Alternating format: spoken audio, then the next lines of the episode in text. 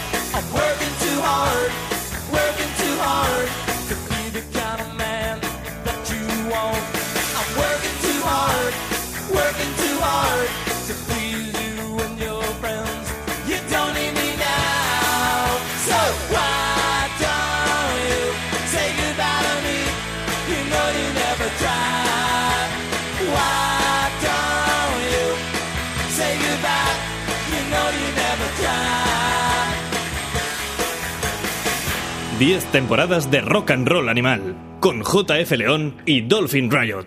Ahí estaba Paul Collins, Beat, ese Working Too Hard, una canción que compuso Paul Collins a mediados de los 70, cuando estaba todavía con los Nerves afincado en San Francisco, y son los autores reales de ese Hanging on the Telephone, una canción que casi todo el mundo ha conocido, sin embargo, gracias a la versión de Blondie, que le, convirtió, bueno, pues supongo que muy rico, eh, a Peter Case, creo que era, que era el, el compositor de la canción.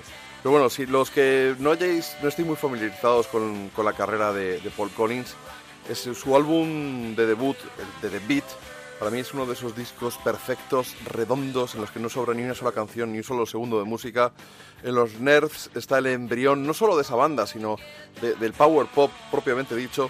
Y hace meses hemos pinchado ya el último disco de Paul Collins, ese Out of My Head, uno de los mejores discos de 2018. Y lo realmente importante es que el auténtico rey del power pop está de visita en nuestro país día 26 de febrero, ya mismo en Alicante, 27 Valencia, 28 en Madrid en el Fan House, el 1 de marzo segundo concierto en el Fan House y el 2 de marzo en Segovia. Así suenan las últimas canciones de Paul Collins.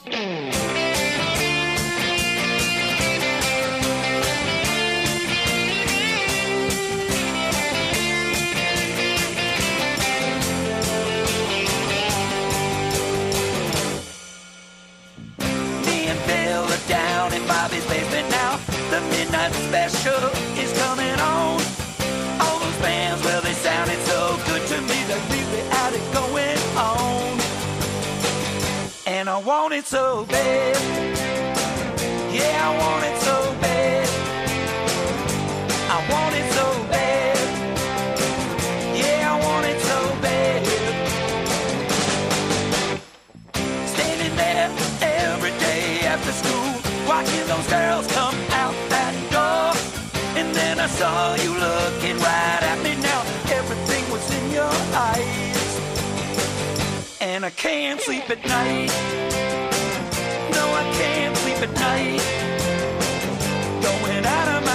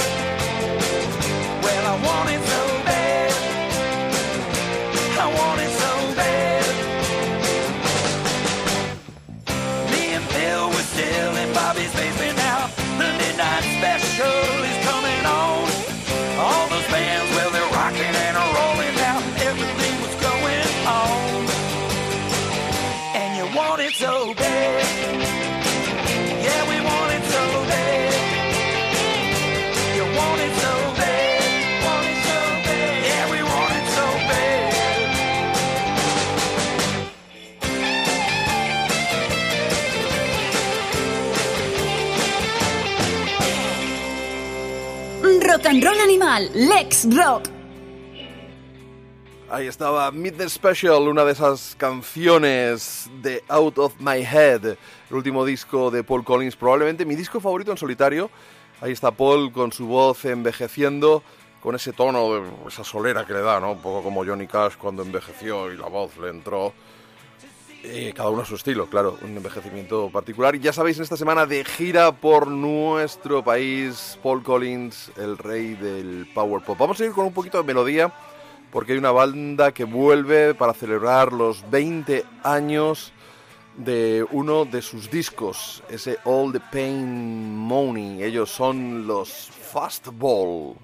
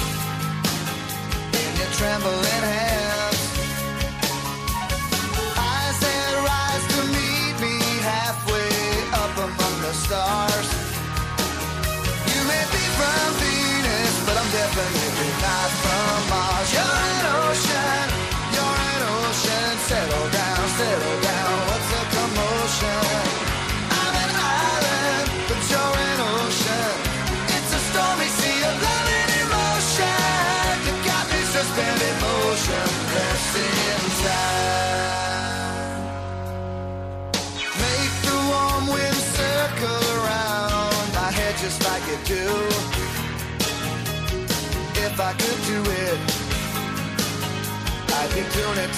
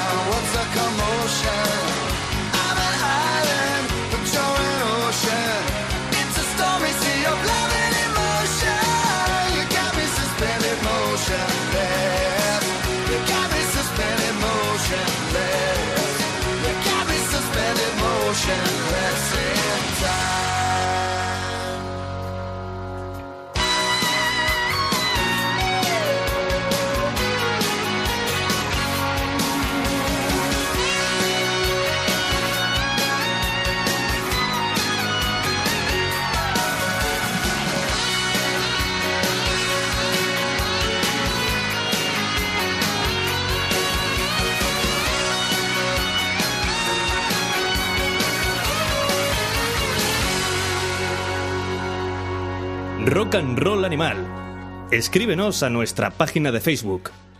All the Pain Money Can Buy de los Fastball es el disco que cumple 20 años. Esta canción no está incluida en ese álbum, pero se avecina una ronda de conciertos por nuestro país también esta semana de esta mítica banda que triunfó que hace 20 años ya, joder, finales de los 90. Arranca la gira el 28 de febrero en Bilbao, luego Madrid, luego a Coruña, Logroño, Sevilla, Granada, Murcia, Valencia. Ya sabéis, son los Fastball. Y llegados a este momento, sí, en- no antes, pero sí en este momento, estoy en disposición de presentar. ¿A quién? A nuestro becario de lujo, Dolphin Riot. Muy buenas. Vaya horas. Bueno, llevo un rato fuera llamando. ¿No? Me he tenido ¿En que serio? abrir a Areta, me ha abierto la Te puerta. he puesto la puerta. Sí.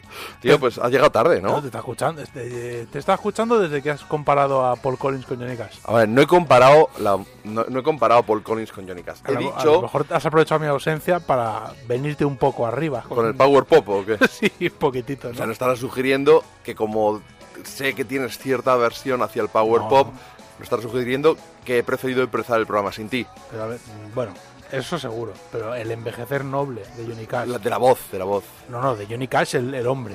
Bueno, pero por- el por- hombre tras la leyenda. A ver, una cosa, te voy a decir una cosa. Paul Collins, a mí me gustan todos sus discos, ¿vale? Pero reconozco que este último disco es mi disco favorito, creo yo, de su carrera en solitario. Y eso, que tiene un porrón de discos. Quizá demasiados. Eh, en, los, en este disco ha combinado un poco incluso el garaje, con el rollo un poco más folky, cantautor, por supuesto con una buena dosis de, de power pop, de rock and roll. Me, me fascina este Out of My Head. Si no, y vamos, por Johnny Cash. O sea, Pero es que no, pero quiero decir que es que yo no he comparado a Johnny Cash, que es un músico de country, con Paul Collins, que es el rey del power pop. en fin. O sea, quiero decir, si tú no eres, si tu intelecto no es capaz de discernir no, esto, pues yo no, yo tiro millas para adelante. Yo, Tira, tira millas mejor. Pues venga, los Lone Riders están aquí de vuelta con un disco que está generando muchas expectativas en redes sociales. Ese psychedelic country soul que se abre con Greenville.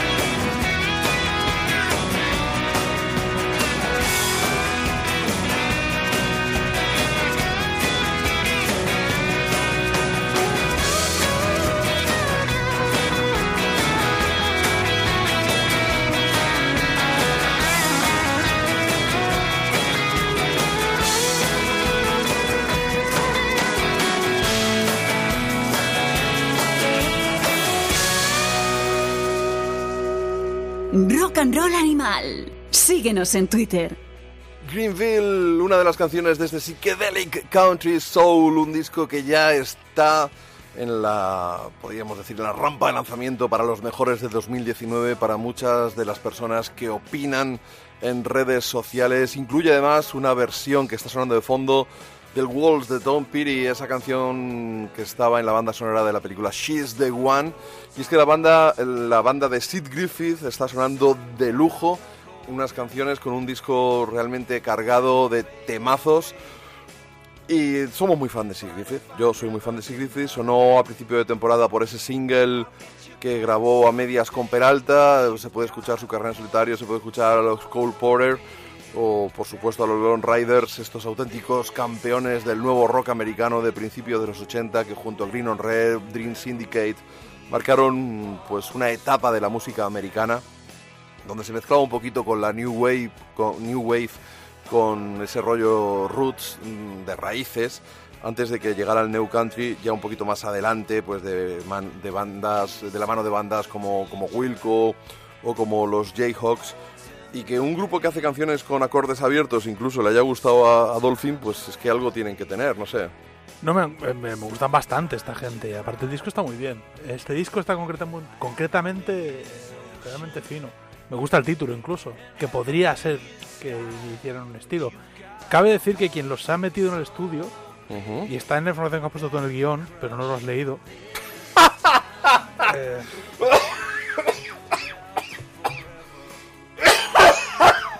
bueno, es verdad. qué cabrón Eh, Doctor Dre tenía. Doctor Dre, nuestro amigo Doctor Dre. no es que lo haya leído es que quería pasarlo por alto El miembro de NWA, que se ha convertido en un icono absoluto del gangsta rap, tenía tiempo libre en el estudio y les dijo: Oye, chavales, venís pero al Doctor Dre estudio". este no es el que habían matado No, ese es a Tupac. Doctor Dre. Tupac, Tupac. ¿y 50 Cent ha muerto o está vivo? Eh, es que si no, tiene nada que ver con todo esto. No, no sé, sí por Está preguntar. vivo, creo. sí por preguntar. y Tupac también. Vamos, que Doctor Dre les ha dicho, venir, venirse, Venirse. venirse al estudio. A lo mejor es que es amigo de Jovín, el de el Tom Peary. Era este Sí, el que era amigo de Jovín, ¿no? Son socios más que amigos. Y, y, y por eso, pero como el 1, 2, 3. ¿Son amigos y residentes en Madrid? Bueno, tú eres muy Es joven un para poco- acordarte de ese rollo. Es un poco, no he visto nunca el- los tres, yo he visto en, en vídeos y reposiciones. ¿De posiciones? Reposiciones. creo Ah, que- bueno, no me he entendido de posiciones. Digo, sé hombre, lo que tampoco es, era tan malo el no- programa, lo no sé veíamos lo que es, pero decenas de millones de, Pero vamos, que de el ciudadanos en España. está, está genial, hombre. Aparte, Sin Film me gusta bastante. Es un, es un hacha.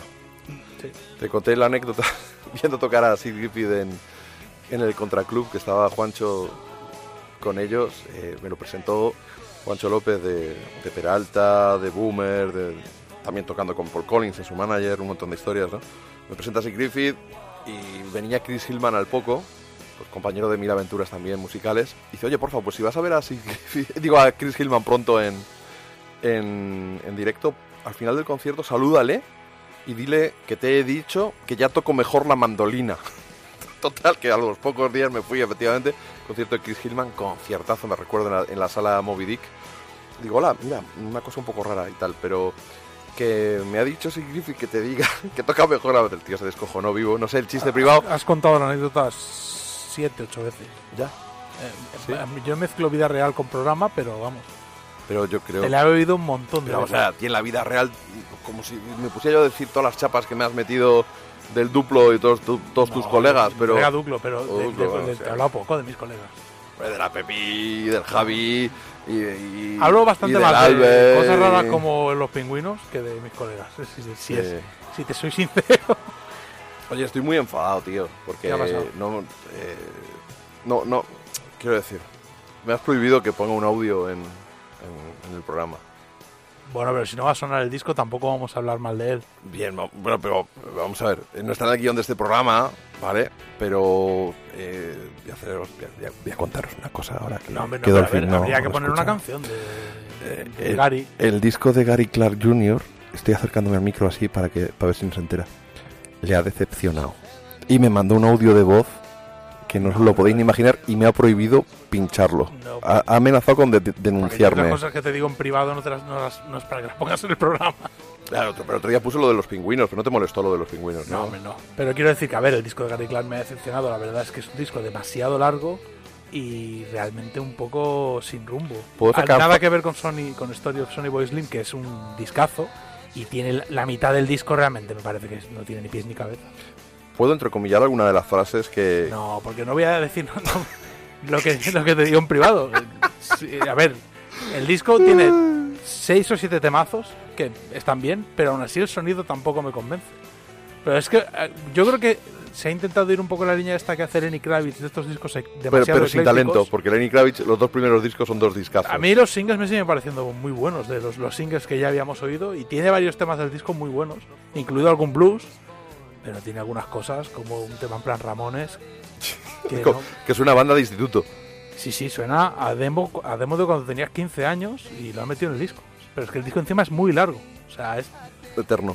eterno. Se te, se te hace cuesta arriba y dices, bueno, mira, tronco, yo... Yo, de todas formas, eh, quiero decir, te voy a te tengo que recordar, y como lo he perdido el audio porque perdí el, el histórico del WhatsApp, tus primeras opiniones sobre el disco nuevo de, de Jack White, eh, cuando salió. No, y, y pero no, no, no, pero espera, son déjame hablar, déjame hablar. No lo, que pusiste, lo pusiste a caer de un burro. No, tío, la ha cagado, esto es una mierda, no sé qué, no sé cuánto. Claro, y, pero- ahora, y ahora está flipado con él. Entonces yo estoy esperando No. todavía a ver cuándo le da la A ver, vuelta a esto una cosa y es- se deja llevar por el fan que tiene dentro de, No, porque Gary es que Clark te, Jr. tú te, sigues confundiendo. Bueno, es que nací confundido. Y es, es un poco la falta, esa, ese, no pasa nada. No. Ya, para eso estoy aquí. Vamos a ver, Gary Clark, Gary Clark lo que ha hecho no es intentar, mm, por así decirlo, extenderse en un terreno inhóspito, que es un poco la idea de Jack White, luego te gusta o no te gusta. Y no ha hecho un disco que para poder disfrutarlo tienes que oírlo entero. Jack White habitualmente hacía discos de canciones y su último álbum es realmente un álbum conceptual que hay que ponerse entero para darle sentido a, gran, a la mayoría a la de, vida. no, a la mayoría de canciones que hay en él. Pero el disco de Gary Clark realmente no es un disco con un concepto detrás que se le ha ido de las manos o, o no es un álbum en el que experimente. Si realmente está, está tocando eh, palos mainstream.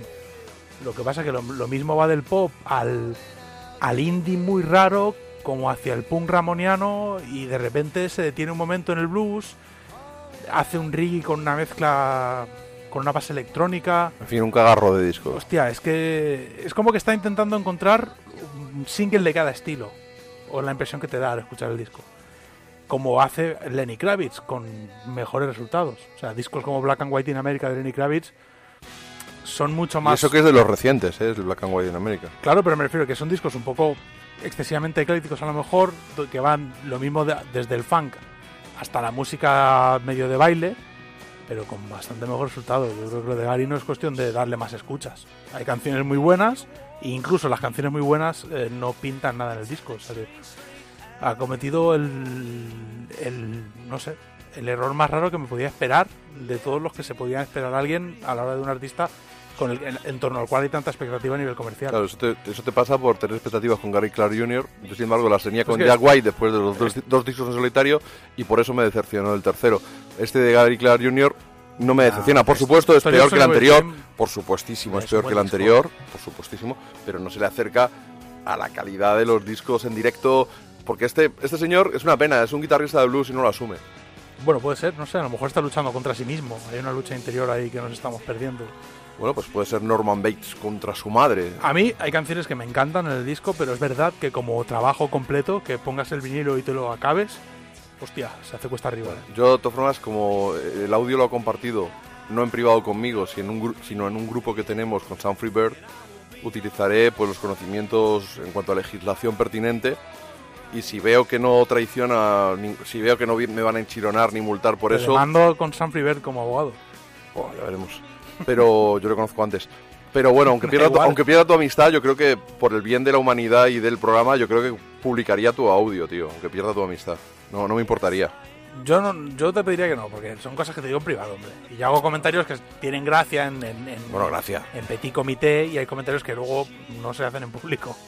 Bueno, vamos a escuchar un disco que ha puesto todo palote a nuestro queridísimo Sam Freebird. Es el nuevo álbum de la Tedeschi Trucks Band. Y esto es High Times.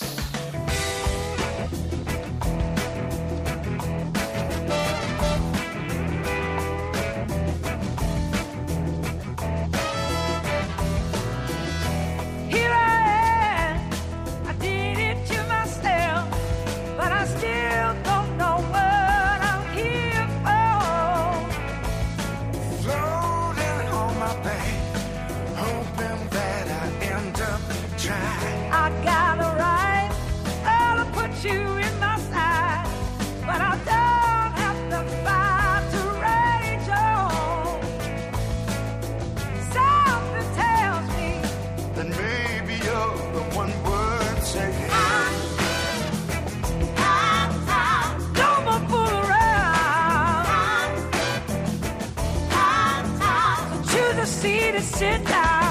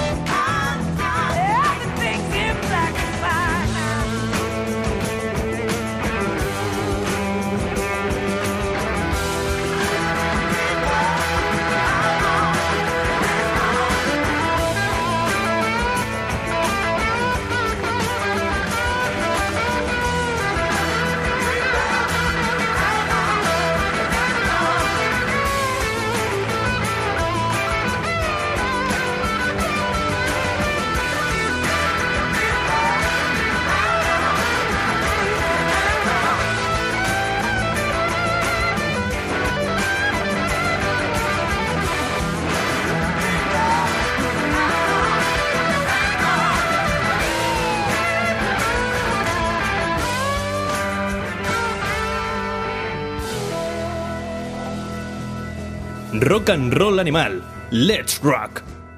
Science High Times, así se abre Science, el último trabajo de la Tedeschi Tracks Band.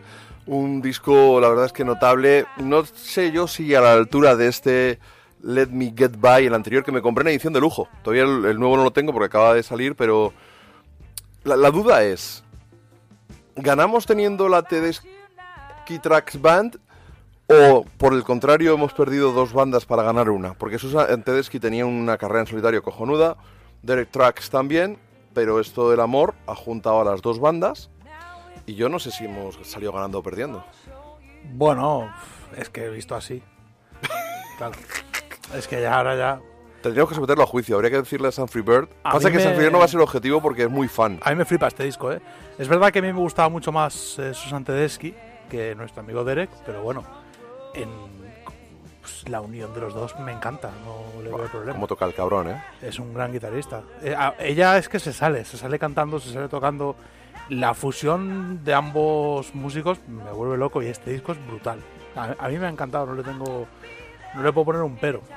La verdad es que si, si una parte, con una pareja compartes cosas, compartir algo tan bonito como, como el arte, como, como hacer canciones, tiene que ser algo maravilloso, ¿no? Pues me imagino que es algo que está al alcance de, de no demasiadas... Pues hay unas cuantas parejas. eh, pues fíjate, Martín y, y Connie de Cápsula, Fernando y Marta de Sex Museum, Susi y Jonathan de Susi los Cuatro... Eh, un, dos, Pero- tres, responde otra vez. No, supongo que. Por bueno, 25 pesetas. Supongo que si se da que una pareja, a ver, lo habitual, si una pareja son músicos es que sí o sí acaben haciendo algo juntos. Pero es un Otra cosa más es de lo- fricción también, tío. Si ya era una pareja de por sí. decir, hay que ver cómo hay que gestionarlo. Mira a Nicky Hill y el marido. ¿Tú te imaginas casado con Nicky Hill, tío, y viajando por ahí, tío? Habría que conocer a Nicky Hill, que no la conozco. No, pero la chavala A lo parece mejor limpia. me llevo mejor con el marido y me tengo que casar con él. Sí, eso probablemente te lleve mejor el marido porque empezaríais a hablar de, de guitarriquis y de cosas. No lo sé. Es, es muy complicado lo de llevarse bien y estar de gira juntos. Ah, creías que decías enamorarte del marido de Nicky Hill. Bueno, tendría que conocerlo, no lo conozco tampoco. Tío, pinta majo, ¿eh? Yo he hablado un par de veces con él y es... ¿Te gusta el marido de Nicky Hill? No, yo como heterosexual me, me gusta más Nicky. Mm, No sé, es un tema que habría que tener aquí una pareja que sean músicos y que hayan girado juntos como para que comentaran su experiencia. De todos modos, las relaciones entre miembros de bandas se parecen mucho en general a las relaciones de pareja. Son igual de parecido, complicadas, ¿no? son bastante más complicadas en mi caso y bastante más difíciles de llevar. Mm. También tiene que ser complicado los grupos de hermanos. Estoy estaba pensando ahora en los chicos, Gerardo y Son Antonio. complicados los grupos de hermanos, te lo digo yo que... Ah, bueno, es verdad que tú estuviste en 77. Yo estuve en uno. Los hermanos Valeta.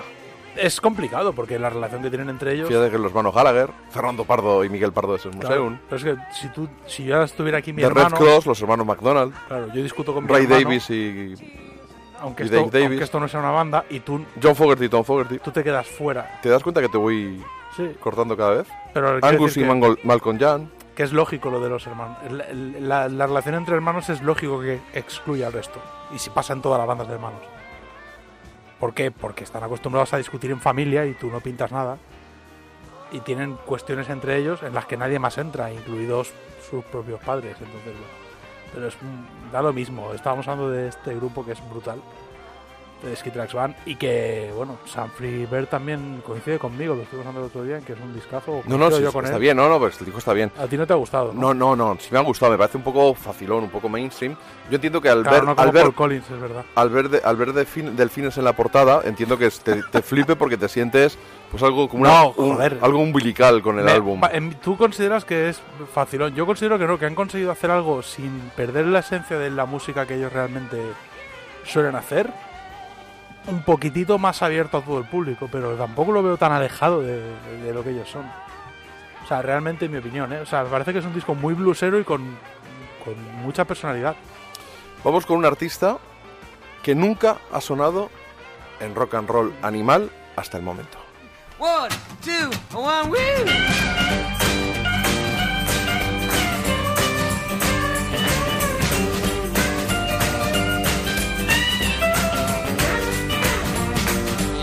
Boy done me bad when it did you wrong. Young boy done me bad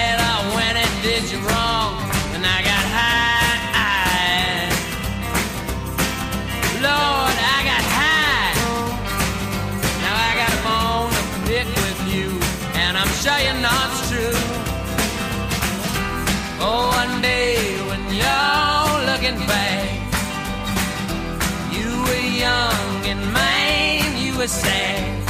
When you're young, you get sad. When you're young, you get sad.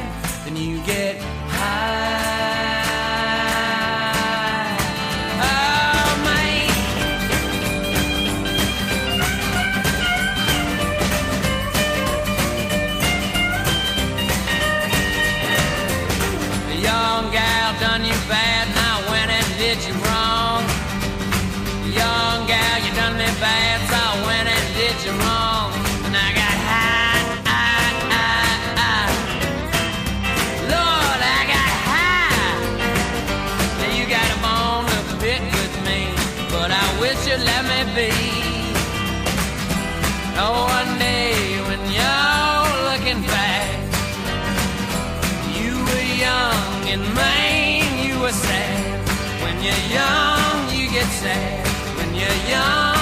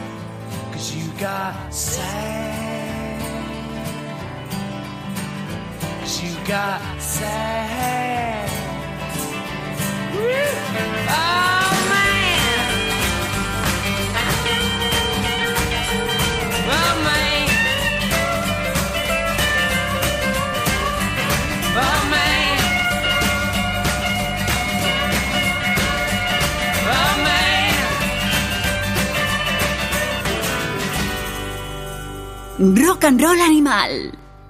Efectivamente. Efectivamente era Ryan Adams, con el que muchos consideran su obra maestra, Heartbreaker. ¿Por qué ponemos Ryan Adams? Porque se está hablando mucho de él a raíz de las denuncias de acoso que ha sufrido por varias mujeres. ¿Por qué precisamente ahora y no antes? Pues yo he de decir que yo no trago a Brian ah, perdón, a Ryan Adams desde que le vi en una esquena rock festival tratando a su banda fatal, como si fuera un felpudo. Y tras empezar con una canción de una manera para él fallida, pues despectivamente decir, bueno, vamos a tocar otra porque total esta no vais a saber tocarla. Yo desde entonces no escucho a Ryan Adams. Eso fue durante el bolo. Sí, Hostia, qué en de simpático. la esquena. Ah, pero yo estaba en esa esquena. ¿Qué año fue eso? Dos cua- 2004 creo. Yo estaba. Pero me fui del Pero de Ryan- borracho. No, me fui del bolo de Adams. Yo no voy a ver a Ryan en directo. No me, nunca me interesó. Pues yo, yo esas, pues me, me- tío, no sé, yo soy un poco gilipollas para estas cosas y me afectó y no he vuelto a escucharle. ¿Por qué le ponemos ahora? Pues porque no quiero que se piense, por muy mal que me caiga, no creo que sea un mal artista y bueno, quizá deberíamos aprender, y fíjate, Bueno, quién lo, pero- y, fíjate quién lo dice, el que lleva 15 años sin escucharle porque le ha cogido manía, pero quizá deberíamos em- a- eh, aprender a separar al artista de, Pero tú ten en de la persona. que si no escuchas a la gente que tenga actitudes no lo sé, podríamos ¿eh? catalogar como de engreído o de cretino, no escucharías música, tío. Sí, no, no, no, no, por supuesto. Por eso a veces es mejor no conocer nada de los artistas. Yo conozco una anécdota sobre Pete Townsend que dices, hostia, pero claro, es Pete Townsend. Otro al que le investigó el FBI, bueno, por lo que se sabe, al final quedó la cosa en nada. Ya, no, pero eso tampoco significa nada. Pero bueno, Es investiga. como, es como eh, la ley. Es que está fuera de la ley. Sí, como en Estados Unidos. Ahora el alcohol es ilegal, ahora no es ilegal. ¿Por qué? Porque se me ha puesto en la punta del, mi- del mismísimo. O sea, es que la ley Estás es llamando, estás llamando a la desobediencia. No, no, no, Ah, no. vale, no. vale, Estoy llamando a tener mm, juicio crítico con todo. Pero quiero decir que este tío lo investiga el FBI, ¿eh? Cachondeo. Bueno, yo creo que llegados a este punto es cuando hay que pulsar la tecla de San Free Bird y que realmente ponga algo de luz en el asunto de Ryan Adams. San Free Bird.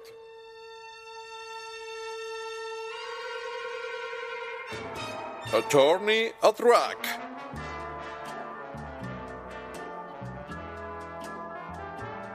Gracias a nuestro letrado, Rock and Roll Animal nos da la oportunidad de demandar a esos seres deleznables del negocio musical.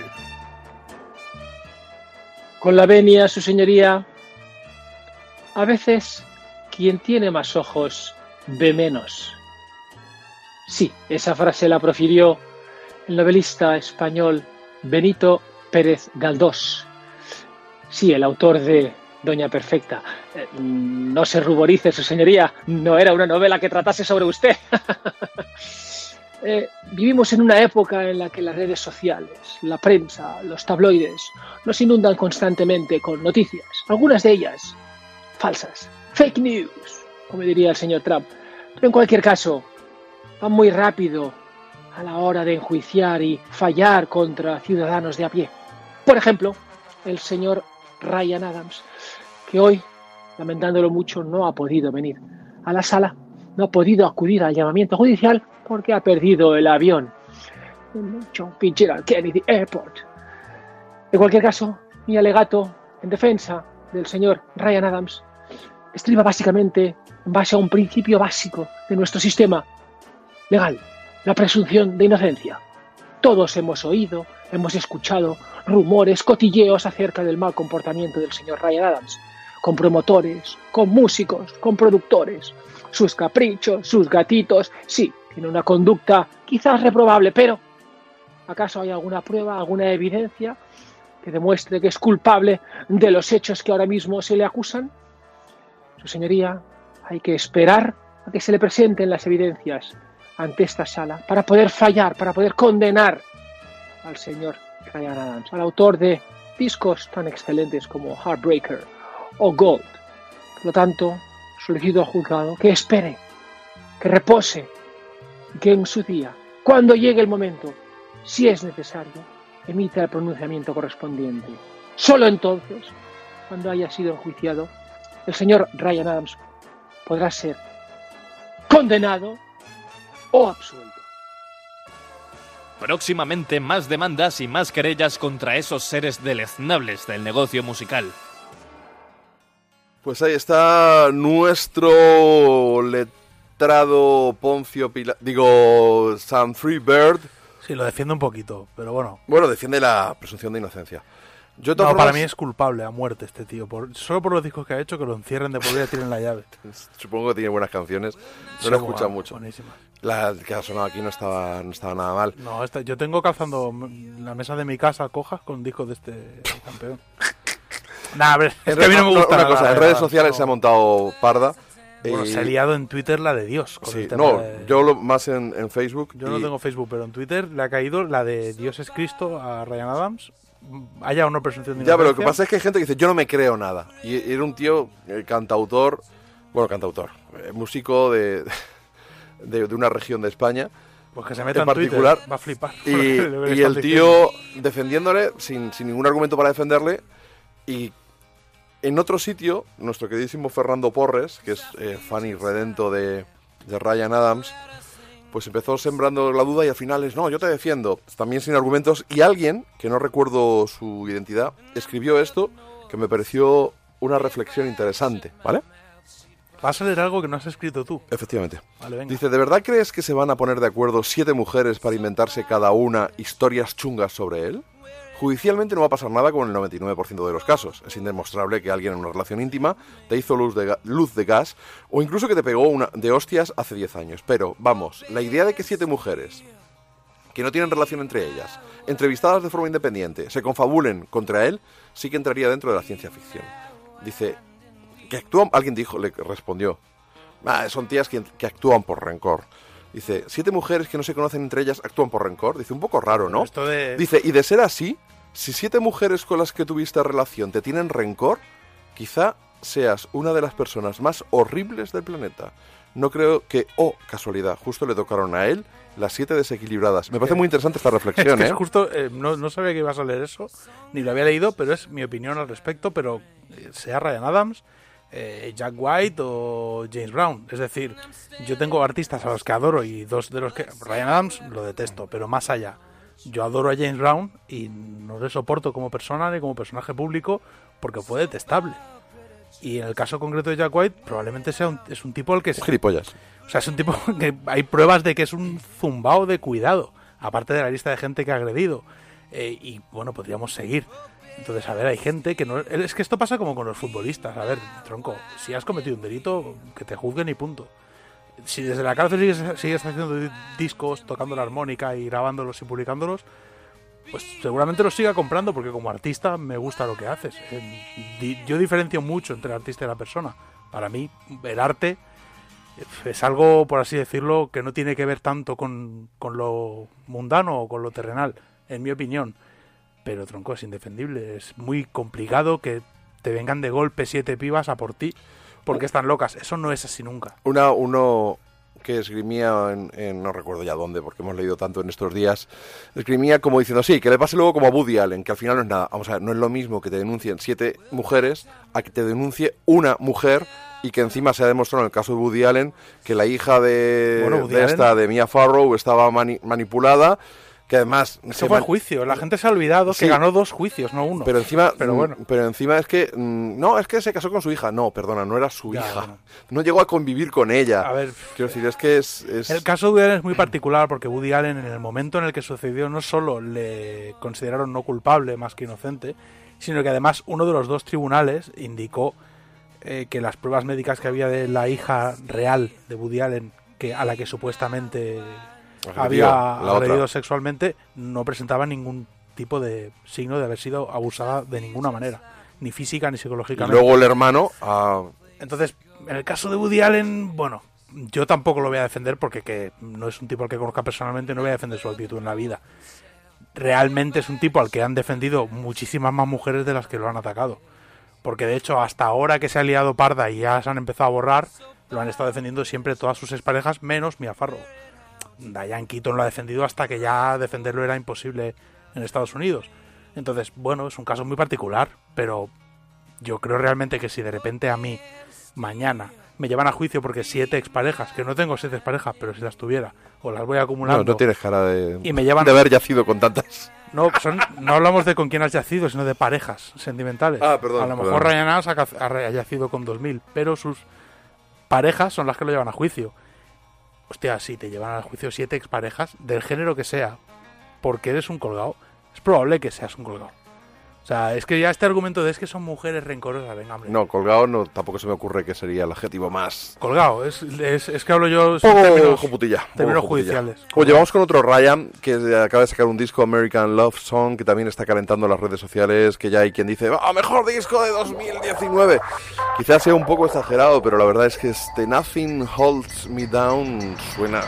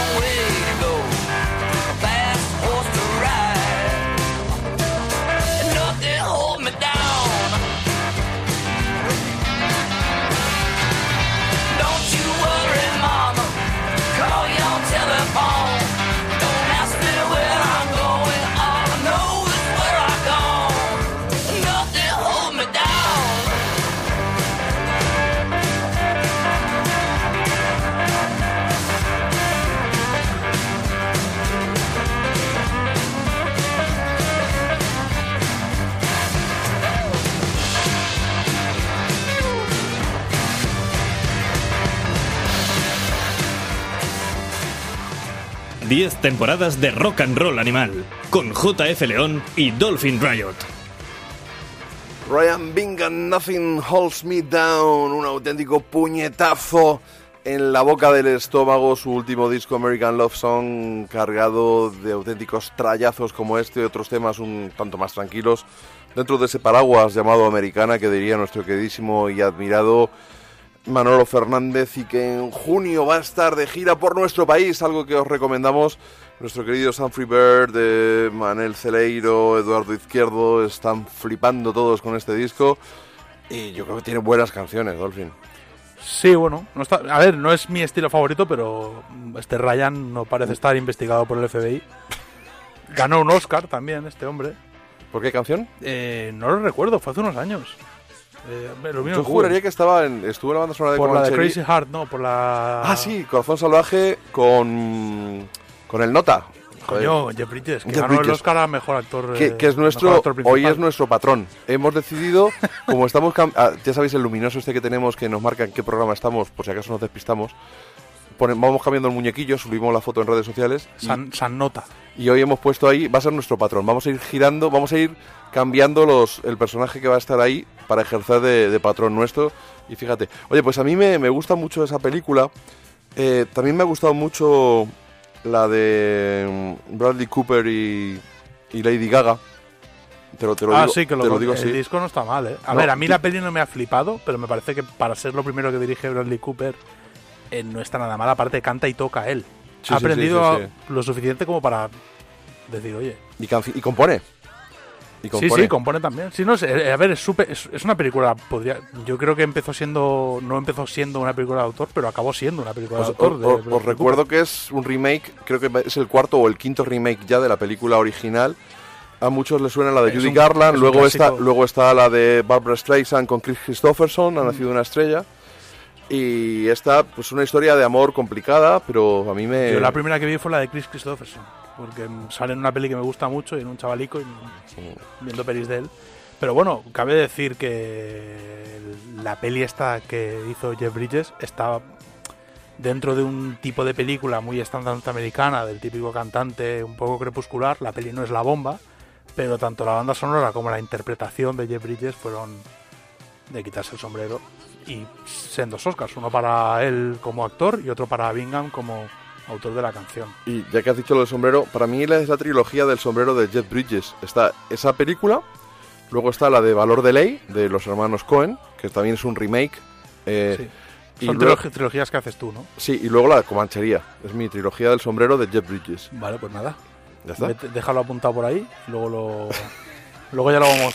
Oye, pues mira, aquí estamos hablando de cine. Voy a hacer un. Como yo tengo retraso en general, en la vida Sí. y en, intelectualmente, voy a hacer una recomendación con retraso muy de género.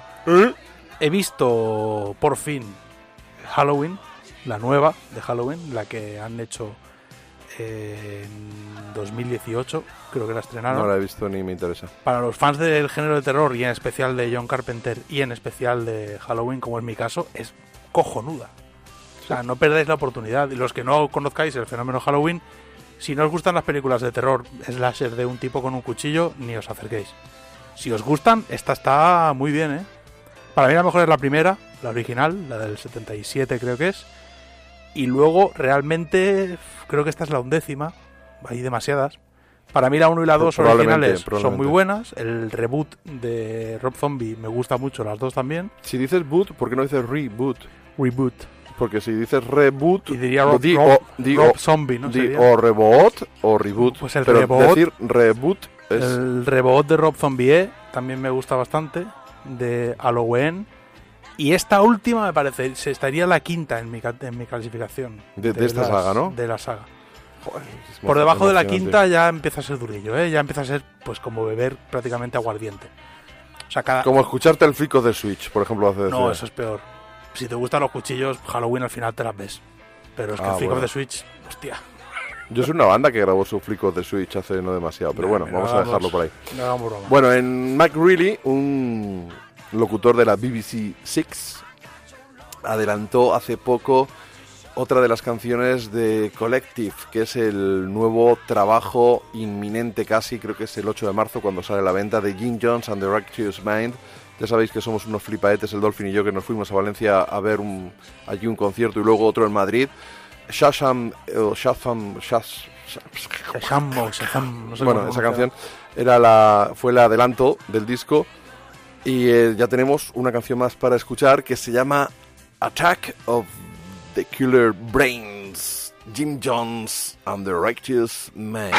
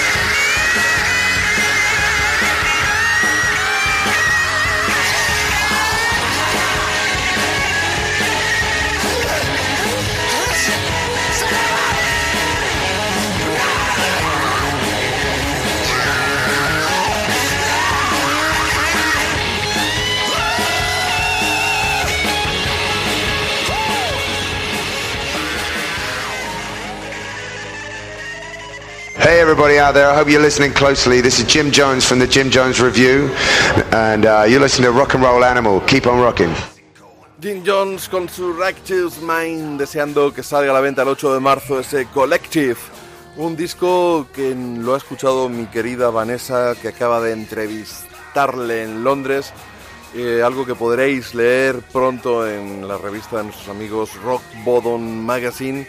Y ya me dice, tiene, vas a flipar con el disco, tiene mucho de Screaming Jay Hawkins. Le he dicho, ¿en serio? No me lo puedo creer. Vaya, no nos olvidamos la tostada. No, pero Vanessa es una, una gran tipa, tiene la suerte de vivir en Londres. Ahora quiere asaltar su domicilio y apalancarnos en su pelo. Cabe decir, en Rock, en Rock Bottom, el siguiente número que saldrá esta entrevista, escribo sobre el origen del blues. Y sobre Gary Clark Jr. Claro, sí. No, pero sobre Gary Clark es... A ver, yo sigo siendo muy fan de Gary Clark. y Me voy a ver el disco en vinilo.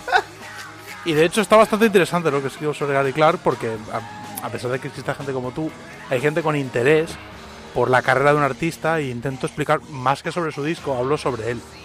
Es decir, lo que lo, lo que es triste es no acercarnos a- al trabajo de alguien como Gary por prejuicios injustificados y estar aquí diciendo que Paul Collins canta como Johnny Cash. Pero bueno, quitando eso, está guay porque escri- escribe un poco sobre el origen, origen, origen, origen del blues. En mi opinión, humildemente, quién es el rey, quién sería el primero de todos, pero también intento indagar un poco más allá en qué es lo que había antes. Es un empollón. No, bueno, hay una, hay una pequeña historieta sobre el origen del blues que tiene su gracia y que la gente no conoce. Y bueno, pues gracias, lo dirás tú en un momento dado. digo en general. Es decir, que si no estás muy metido en el friquismo del blues, como puedo estar yo porque tengo mucho tiempo libre, pues hay historietas. Igual que si tú me cuentas a mí. ¿Cómo sois los ricos, tío? Que podéis pasar el tiempo en casa leyendo libros. No, hombre, pero quiero decir que yo, por ejemplo, si alguien tiene a bien contarme, yo qué sé, el La origen de la polka, o del, del power pop. no, eso no me interesa, pero el- la historia de la polka seguramente tenga un origen divertido. Sí, a ver, Porque la Mark polka es la fiesta. tío, claro. Entonces, bueno.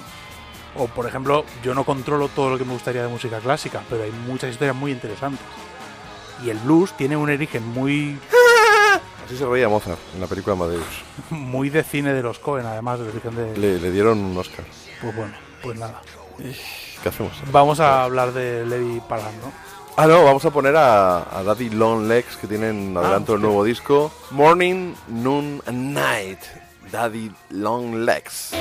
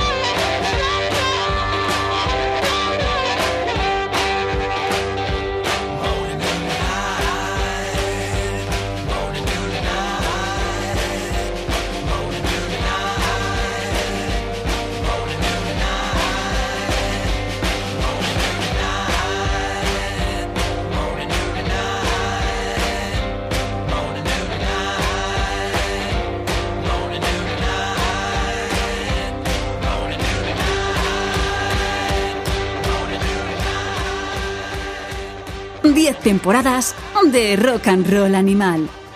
Morning, Noon and Night, el nuevo single de Daddy Long Legs.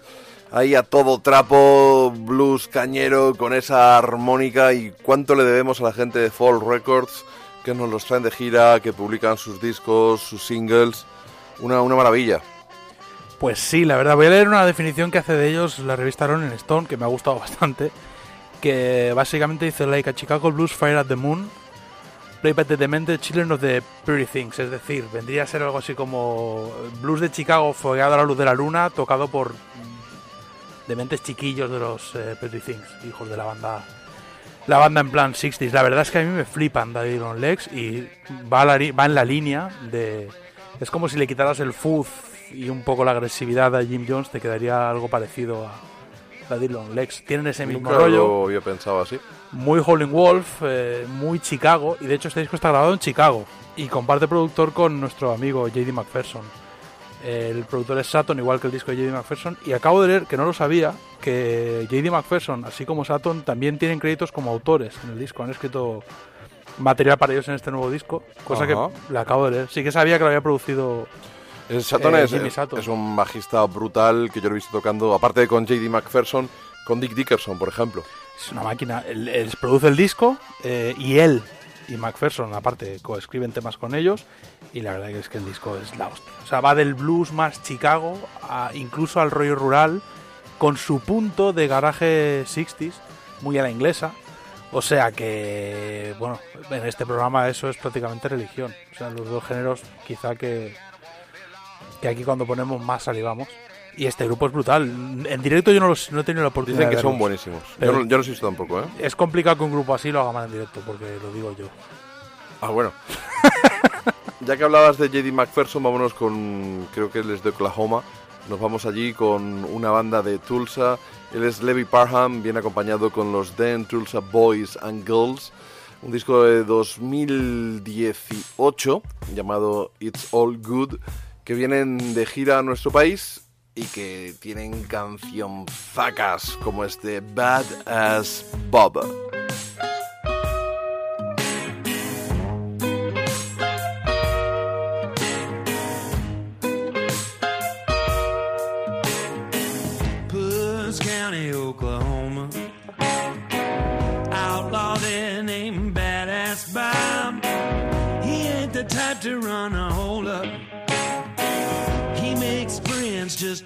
To cheat 'em and rob 'em. He said,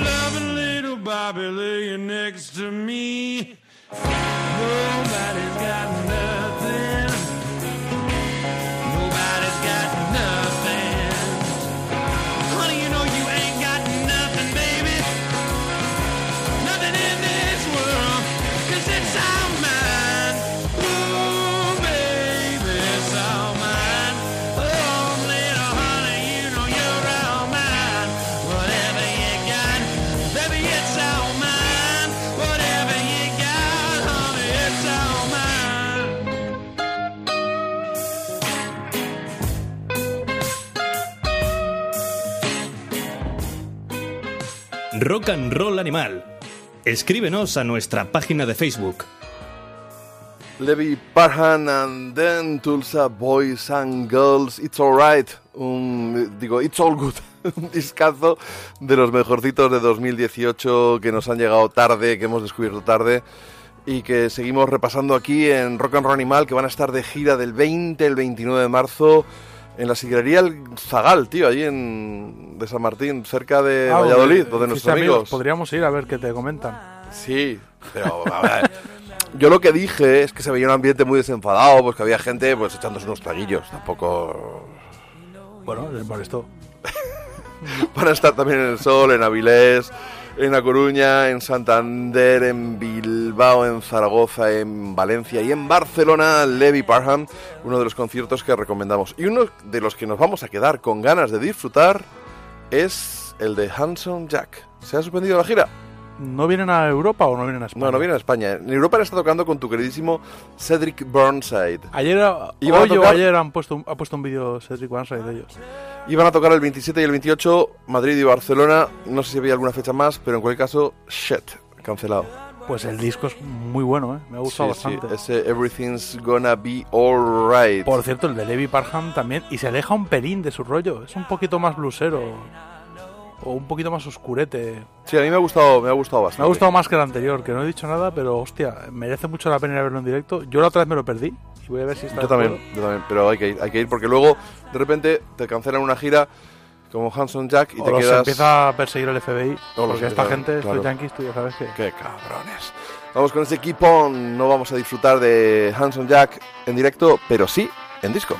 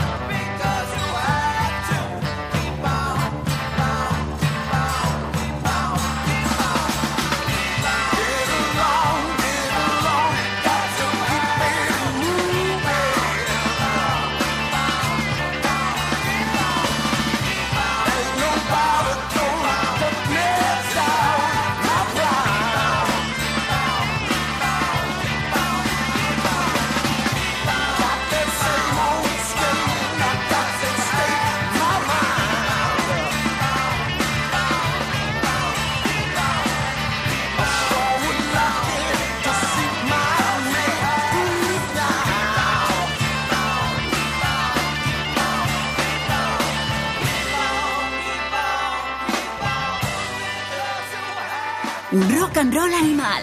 Síguenos en Twitter.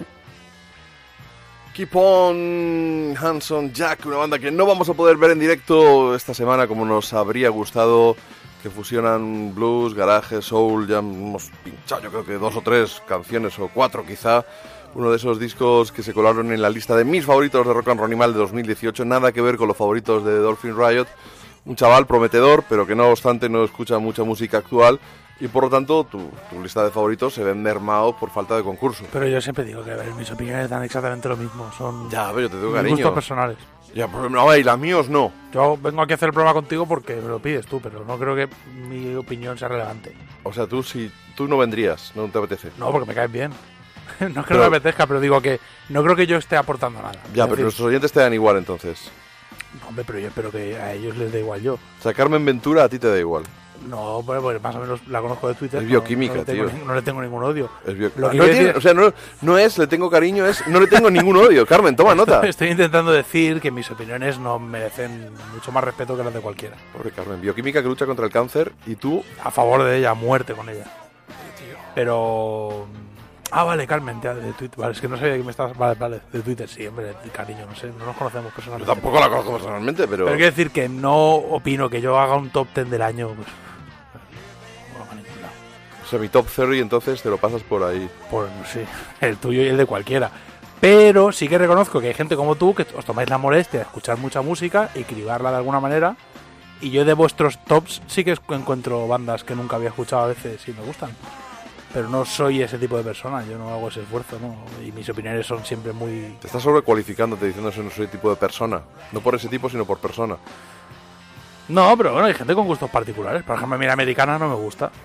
No te puedo gustar, pero No me interesa. Ese amplio paraguas llamado americana, pues Ese es el problema, mucho que es un amplio paraguas en el que entra cualquier cosa que suene parecido. Cualquier cosa, es que... es- Hay bandas que me gustan, que hacen rock and roll y ya está, pero esto de americana no me flipa. Pero, Pero ¿qué más te- respeto ¿qué que a la las etiquetas? guste. ¿Qué más da- Lo importante es la música. Por Claro. ejemplo, hace poco y no sé por qué... Precisamente por eso hay mucho americano que no me gusta, porque lo importante es la música. Bien. Eh, me preguntabas, oye, ¿por qué has puesto a The Nude Party en, en el guion? No lo sé. No sé cómo he llegado a ellos. Sé que es un disco del 2018, un homónimo álbum. Pues mira, tengo datos. que me, que me ha flipado. Y no sé, no sé por qué lo he puesto ahí. No, no sé dónde me llegó. El año pasado en la revista Rolling Stone, Sí. cuyo criterio ¿Pero tampoco... estás currando? No me digas. Cuyo criterio también me da igual. O sea, me parece que no dicen más que tonterías, pero de esta banda en concreto, que son del norte de, de Carolina del Norte, dijeron, ojo, eh, que te recordaba al Nuggets, al recuperatorio de Garage Nuggets, y a la era del Out of Our Heads de los Stones. O sea, un poco una mezcla entre el Nuggets y ese, ese, esa etapa de los Stones, lo cual es venirse un poco arriba. Bueno, Pero según Rolling Stone estaba en los 10 álbums para escuchar en streaming en 2018. bueno, pues yo creo que la solución es escuchar ese Feels Alright de ese disco que hemos comen- Yo no los comentado nada esta gente, así que... y que a ver cada uno se haga la idea.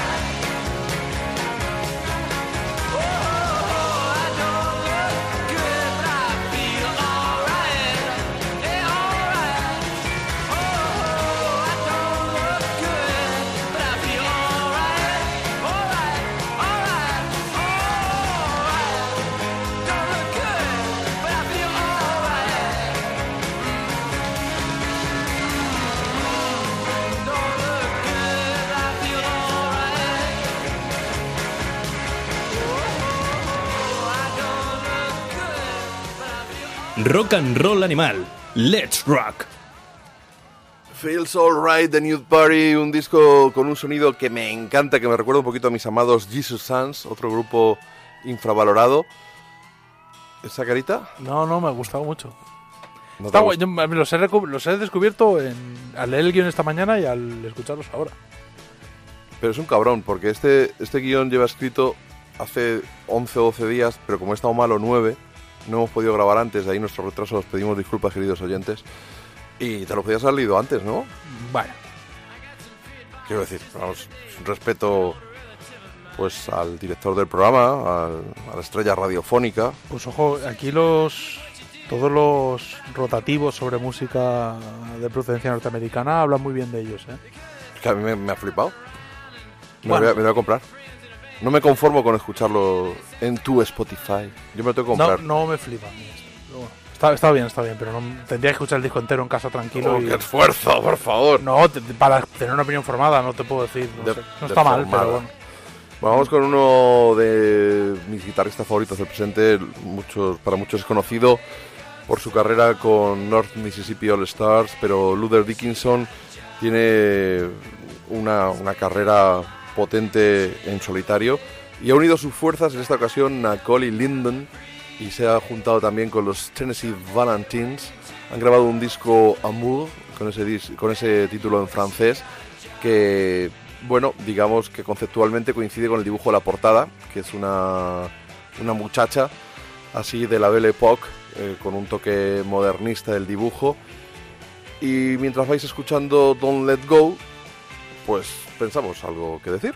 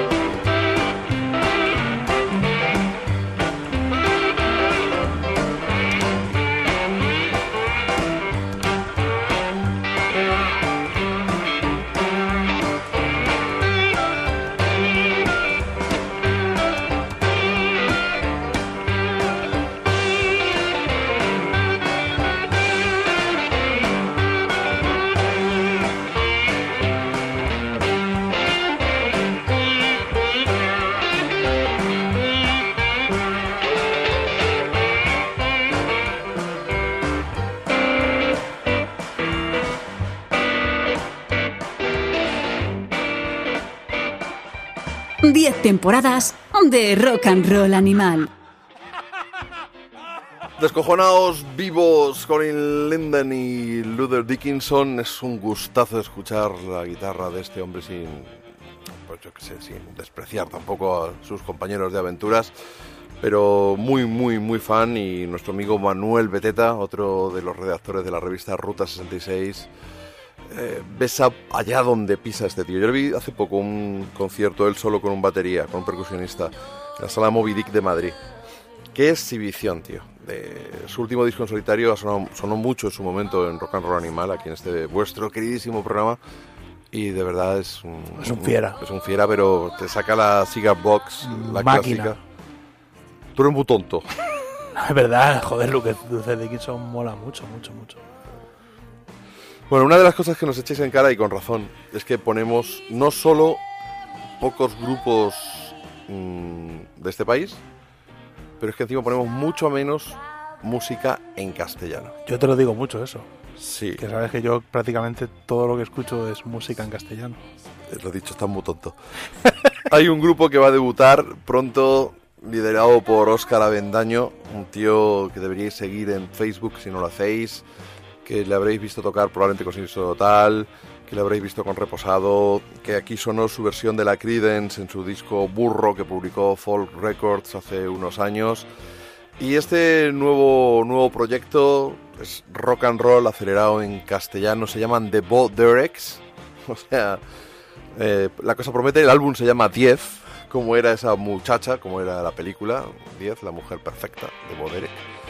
Y esto se llama Para Tanto.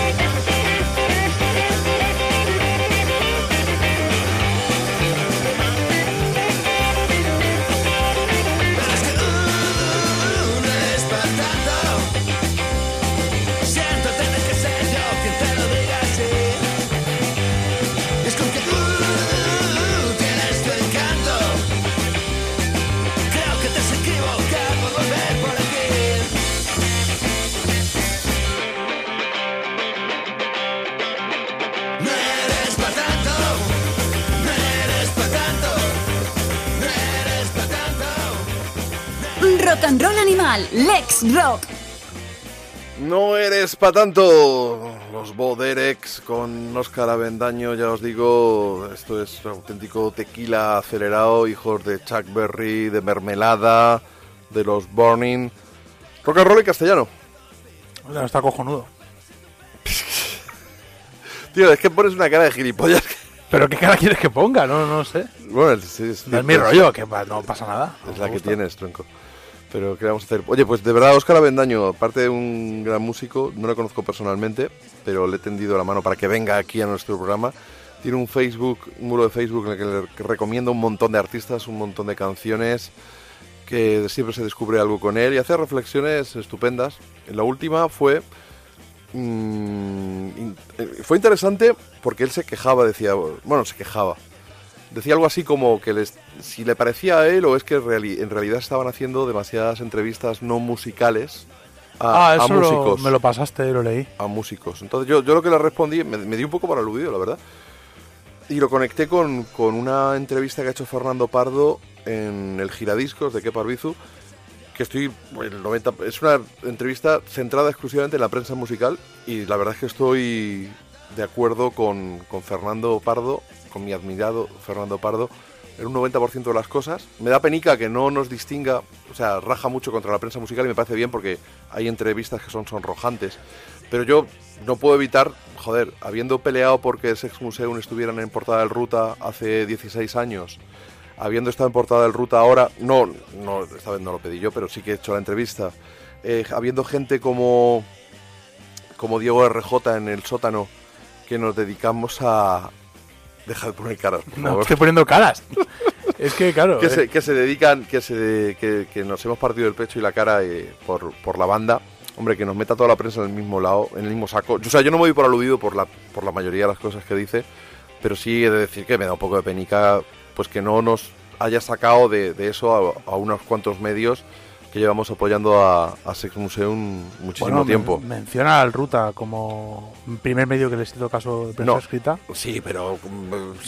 Yo estoy de acuerdo en todo lo que dice Fernando. Yo en casi, casi, O sea, casi, casi, casi todo. Y lo de Oscar Avendaño también, porque lo pasaste al grupo del, Sí. que tenemos del programa y la verdad es que también estoy de acuerdo en lo que dice. Sí, lo que pasa es que yo ahí lancé una reflexión desde el otro lado, no del músico, sino desde el periodista musical, cuando un, un montón de en- entrevistas a artistas, y son 25 años entrevista- este- entrevistando ya artistas, y te encuentras gente pues que te cuenta milongas, eh, siempre el último disco es el mejor, no tienen influencias, y, mm, no, porque si... Porque es que solo los periodistas buscamos encasillarles en estilos y en las influencias para compararles. Eh, Ya, bueno, por supuesto, cualquier evolución musical es algo natural que surge de dentro de la banda sin ningún influjo externo ni influencia. Entonces, al final, también, cuando tú sabes la verdad de muchas cosas, pues te aburres, tío, y dices, mira, paso de entrevistaros. joder". Yo creo, mira, yo desde el punto de vista del músico y de haber hecho no 25 años, pero bastantes años de entrevistas como del otro lado, te diré que muchas veces no apetece hablar de ciertas cosas. Yo lo entiendo, pero, luego- pero, pero la promoción es parte de ese pacto tácito con, con la industria y con la prensa No, pero musical. también pasa que a veces, yo en mi caso, por ejemplo, que soy muy pasional en muchas cosas, hay muchas cosas que tan, o sea, ya más allá de lo que dice Oscar Bernaño, que estoy de acuerdo, sí que entiendo que cierto tipo de entrevista carece, yo no- o sea, si me paso contigo una hora hablando de pedales de fuzz, No, conmigo no vas a poder hablar más de cinco minutos de pedales de por eso, y, y yo estaría todo, yo no haría otra cosa que escuchar pedales de guitarra y, y sonidos de caja. Eh, no- tampoco, Chupa, chupa, chupa. Ya, pero es que tampoco da para una entrevista. ¿sabes lo que te- O sea, es decir, a veces tiene que ser muy bueno el entrevistado a la hora de expresarse o de vender lo que quiere contar de una forma que sea digerible para el que lo va a leer y también muy bueno el entrevistador. Y ahí es donde entra lo que decía Fernando Pardo y tiene razón, que hay muy pocos verdaderos periodistas musicales capaces de sacar una buena entrevista a alguien que a lo mejor la tiene.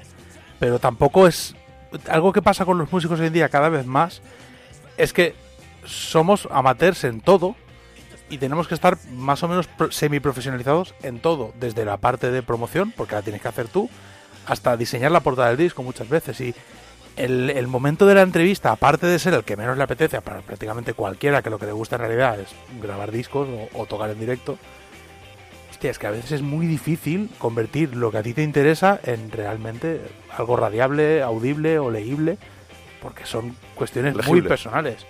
es ilegible, pero vamos, yo creo que es muy difícil.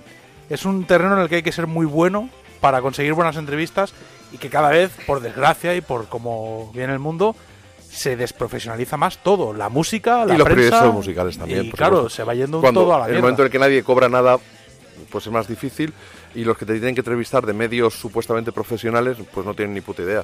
Porque No, esos y- medios profesionales no se pueden permitir, o no se permiten, no quieren permitirse, que alguien con idea entreviste a algún artista. No, porque tú ten en cuenta que la mayor parte de la gente que coge una revista que genera dinero no le interesa. el Sí, ese es el problema, disco, que la música no la genera música. dinero, eso la música no es. problema. Yo una vez te dije y, y- y medio enfadaste, pero es así. La música no le interesa a nadie. Eh, Sí, bueno, sí, es cierto. O sea, en términos prácticamente absolutos. Entonces, realmente acabas acabas consiguiendo más público por polémicas mm, relacionadas con lo que haces que por lo que haces. O sea, incluso eh, antes hablábamos del tema, pero yo es verdad que la primera vez que oí hablar de Rosalía fue por la Tra, no, por la apropiación cultural. Fue la primera vez que oí hablar de ella. O sea, oí hablar de una artista o sea, vi una polémica en Twitter relacionada con una artista catalana que estaba de alguna manera usurpando a los andaluces su patrimonio cultural. Y fue la primera vez que oí hablar de ella, ni de cómo canta, Tú ni estás de... mosqueada porque tu chiquilla le mola Bueno. ver vídeos de Rosalía. y bailar flamenco. Porque se lo ponen en la guardería. Dieci- No, hombre, y en casa, claro. 16 meses, da palmitas y se pone de pie y baila. Tra, tra. No dice Comprarle tra, un tra, chándal rojo pero- y ya la pones ahí a hacer. Pero quiero decir que a veces, incluso con, aunque a mí no me guste exactamente su trabajo o su disco, que realmente al final lo que, lo que llega al público no suele ser la música.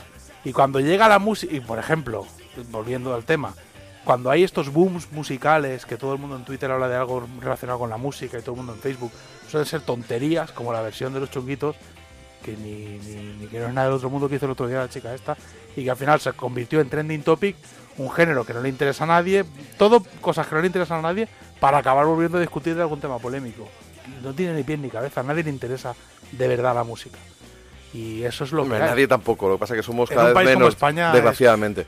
Pero la gente que escucha este programa yo entiendo que sí, y me parece pues Hombre, bastante interesante. alguno al que tampoco le interese. Bueno, pues sí, pues será fan tuyo y, No, de tus chascarrillos. dudo. y de tus chascarrillos.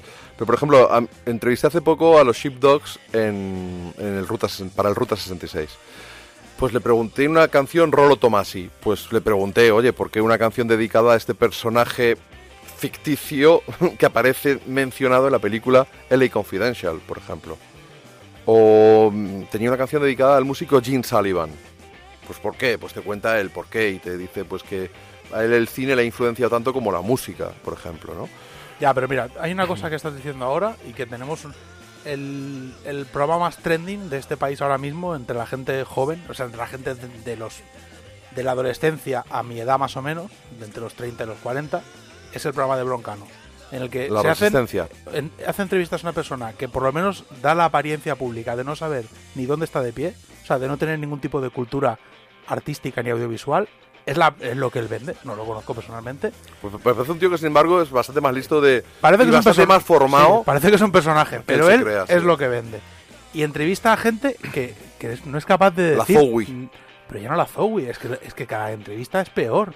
Incluyendo la que le hizo Amparo de Dover, o sea, con todo el respeto y la admiración para, para ellos. Pero es que son entrevistas que dices, tío, es que da la impresión, da la impresión, porque están encima entrevistando Yo he vanguardia. de la entrevistado a. Cristina y Cristina tiene una conversación. Yo amparo Bueno, yo no la conozco. Yo la respeto y la admiro mucho. Lo que, pero ya no por, he puesto ese ejemplo por alguien a quien le podría sacar una buena entrevista seguro, tronco.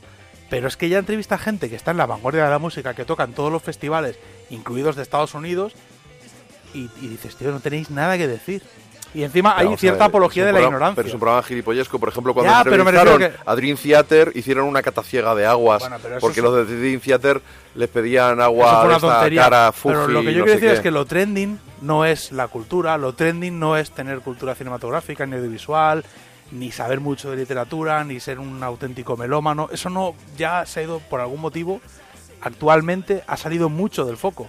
Y lo que está en el foco son unas tonterías sin pies ni cabeza que, que acabas pensando, tronco, esto no le interesa a nadie. ¿Cómo puede ser lo más visto en este país? Por la gente joven, con supuestamente intereses culturales, con supuestamente cierto poder adquisitivo, supuestamente los que pagan los, los abonos estos de 500 pavos de los festivales, supuestamente los que se mueven para comprar eh, todo tipo de productos culturales, y lo que más ve esta gente es esto. o no sé, ¿sabes? Es que es algo que eh, no deja de ser con- no deja de contrariarme. Aparquemos esta polémica, Sí, mejor. Pues pongamos esta polémica. Es que ya ha sonado cinco o seis veces de fondo la canción de los Boderex, porque hasta ahora, hasta que sale el disco, no tenemos otra. Y vámonos a Sevilla para escuchar Dogo y los Mercenarios. Se, se edita Narrativa, que es una recopilación de los discos de Dogo que son prácticamente inencontrables ahora. Nuestro queridísimo y ubicuo y, eh, omnipresente en nuestro programa Juancho López ha resucitado la carrera de Dogo una vez que este se ha instalado en León. Y con, Javi, con Xavi de Señor No, eh, con Jorge y pues con el batería de siempre, con, con Max o con Liam, según le queramos llamar, pues están resucitando la carrera de Dogo, están presentando este disco narrativa y vamos a escuchar la canción El Polígono Sur, en la cual colaboraba Raimundo Amador. Así que, ¡tra, tra!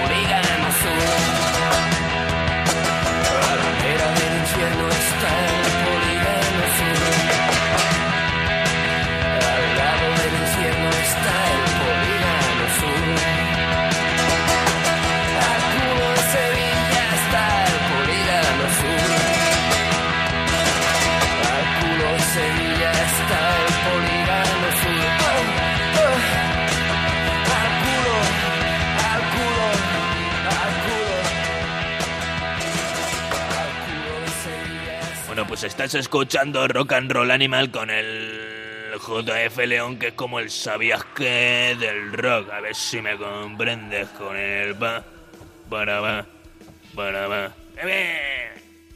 Polígono Sur, Dogo y los Mercenarios en los 80 con la ayuda de Raimundo Amador, su guitarra, se oye ahí su guitarra flamenca en esa fusión, sin embargo lo que estáis escuchando de fondo, ese rock and roll caliente, es algo mucho más callejero y os animo a que cuando Dogo esté cerca de vuestra ciudad, pues vayáis, os acerquéis a verle porque es todo un espectáculo, es eh, escuela viva de- del rock and roll patrio Y ya que estamos en Sevilla, os recuerdo que al final del programa, os recuerdo, no más bien os informo, que al final del programa vamos a tener una entrevista con Riverboy. Sonó en el anterior programa su, su álbum de debut. Mm, Bueno, le vamos a preguntar si es una carrera en solitario o es una banda, a ver qué nos responde. Y a mí me ha gustado mucho esta orientación musical, pero bueno, vamos a no, vamos a no mezclar cosas. Y vamos a ir. eh, estoy. Antes de eso, hay que reivindicar mucho más el rock sevillano de lo que se reivindica. ¿eh? La música hecha en Sevilla como auténtica urbe cultural de este país. Sí, Smash, Ah, Storm, en A los mí 60. Storm me flipan. Dogo, En los 70 Storm, sí. Dogo me flipa también. Bueno, es que en Andalucía se hace muy buena música, pero en lo que vendríamos a llamar rock sevillano, hostia, Ojo, y, pa- y Pata Negra, tío. Pata Pata Negra, Negra, una fusión blues flamenca Pata Negra es brutal. espectacular. O sea, brutal. De hecho, es, es- es realmente como para de- estar orgullosos de que eso sea música hecha en este país. Mm. Bueno, ya en si te vas más allá, incluso te puedes ir más lejos de Sevilla a la leyenda del tiempo y demás, pero Pata Negra es brutal, tío. Mm. Y ahora mismo en Jerez de la Frontera pues, hay- y en Sanlúcar hay un puñado de bandas. Hay buenas bandas, Bourbon, los estuvimos Sí, viendo, sí, por sí, ejemplo. sí. Eso Pero es- habría que entrevistarles también, ¿eh? Habría que echarles ahí una entrevistilla. Echarles por, por lo alto. Sí, no, no, no. bueno. Yo que soy así trolete con el rock en castellano, a mí el rock hecho en Sevilla, en Andalucía en general, en Sevilla en particular, me, es el que más me gusta. O sea, es un sonido aparte muy particular. Siempre son bandas muy personales. Tienen su, form- su propia forma de entender la música. No pretenden, o sea, no se esconden de lo que ellos realmente son y eso me encanta. Porque aquí en Madrid se, se hace un tipo de música, no todo el mundo, pero en general, igual que pasa en Cataluña, en la que se intenta parecer, no sé, como si fuera artistas anglosajones cantando en castellano. Incluso hay mucho artista aquí que directamente traduce del inglés. O sea, cantan, cantan una serie de letras con clichés que en inglés tienen gracia y en castellano dices, Sí, eso, eso "Hostia, pasa. esto suena raro. Y en Andalucía, Ya, pero es que las letras en inglés, si las tradujéramos todas realmente, no todos son Bob Dylan, ¿eh? Ya te No, digo no, yo no, que... es una pesadilla, si tú- a ver. Por eso yo, yo, eh, me- yo creo que amo el rock and roll porque eh, estudié francés y no entendía lo que decían las letras. No, ¡Vamos por la autopista del infierno! Bueno. ¡Vamos! es que el problema es que, a ver, yo a Que medida mal lo he cantado, ¿no? Sí, A, me- a medida que aprendes inglés vas dándote cuenta de, madre mía, madre mía lo que hay ahí. Pero Sí, por bueno, eso nos gusta el rock. Eh, hay que tener en cuenta que el, el rock and roll concretamente muchos, durante mucho tiempo es una música muy moderna y nada más. Al principio era lo que estaba de moda y era para los chiquillos y hostia, hay una evolución también en las letras. Pero da igual, es decir, algo que queda bien, queda armónico y queda y que va con el estilo en inglés, traducido literalmente, puede sonar incluso hostia, muy mal, ¿eh? Oye, vamos a seguir aquí, en nuestra tierra, y vamos a escuchar a Johnny Turbe. Eh, para muchos el cantante de los Hot Dogs, esa banda que eran, le decían, les decían las, mu- las muñequitas de Urrechu. En vez de los New York Dolls, las muñequitas de Urrechu mucho los hot dogs. eran muy buenos. Pero es que Johnny Turbe en 2003, y tengo un recuerdo magnífico porque fue mi primer año en Onda Cero, eh, aparte publicó un, un EP, bueno, era un 10 pulgadas en realidad, creo que recordar que era blanco, a ver si lo busco. Y a mí la canción que abría ese disco me parece maravilloso y la alegría que me he llevado es encontrarme que todos vosotros lo podéis escuchar gracias a Spotify. Hay muchas cosas que no la hay, no tienen ni la portada puesta, pero sin embargo podéis disfrutar de este Never Closing Bar, del bar que nunca cierra.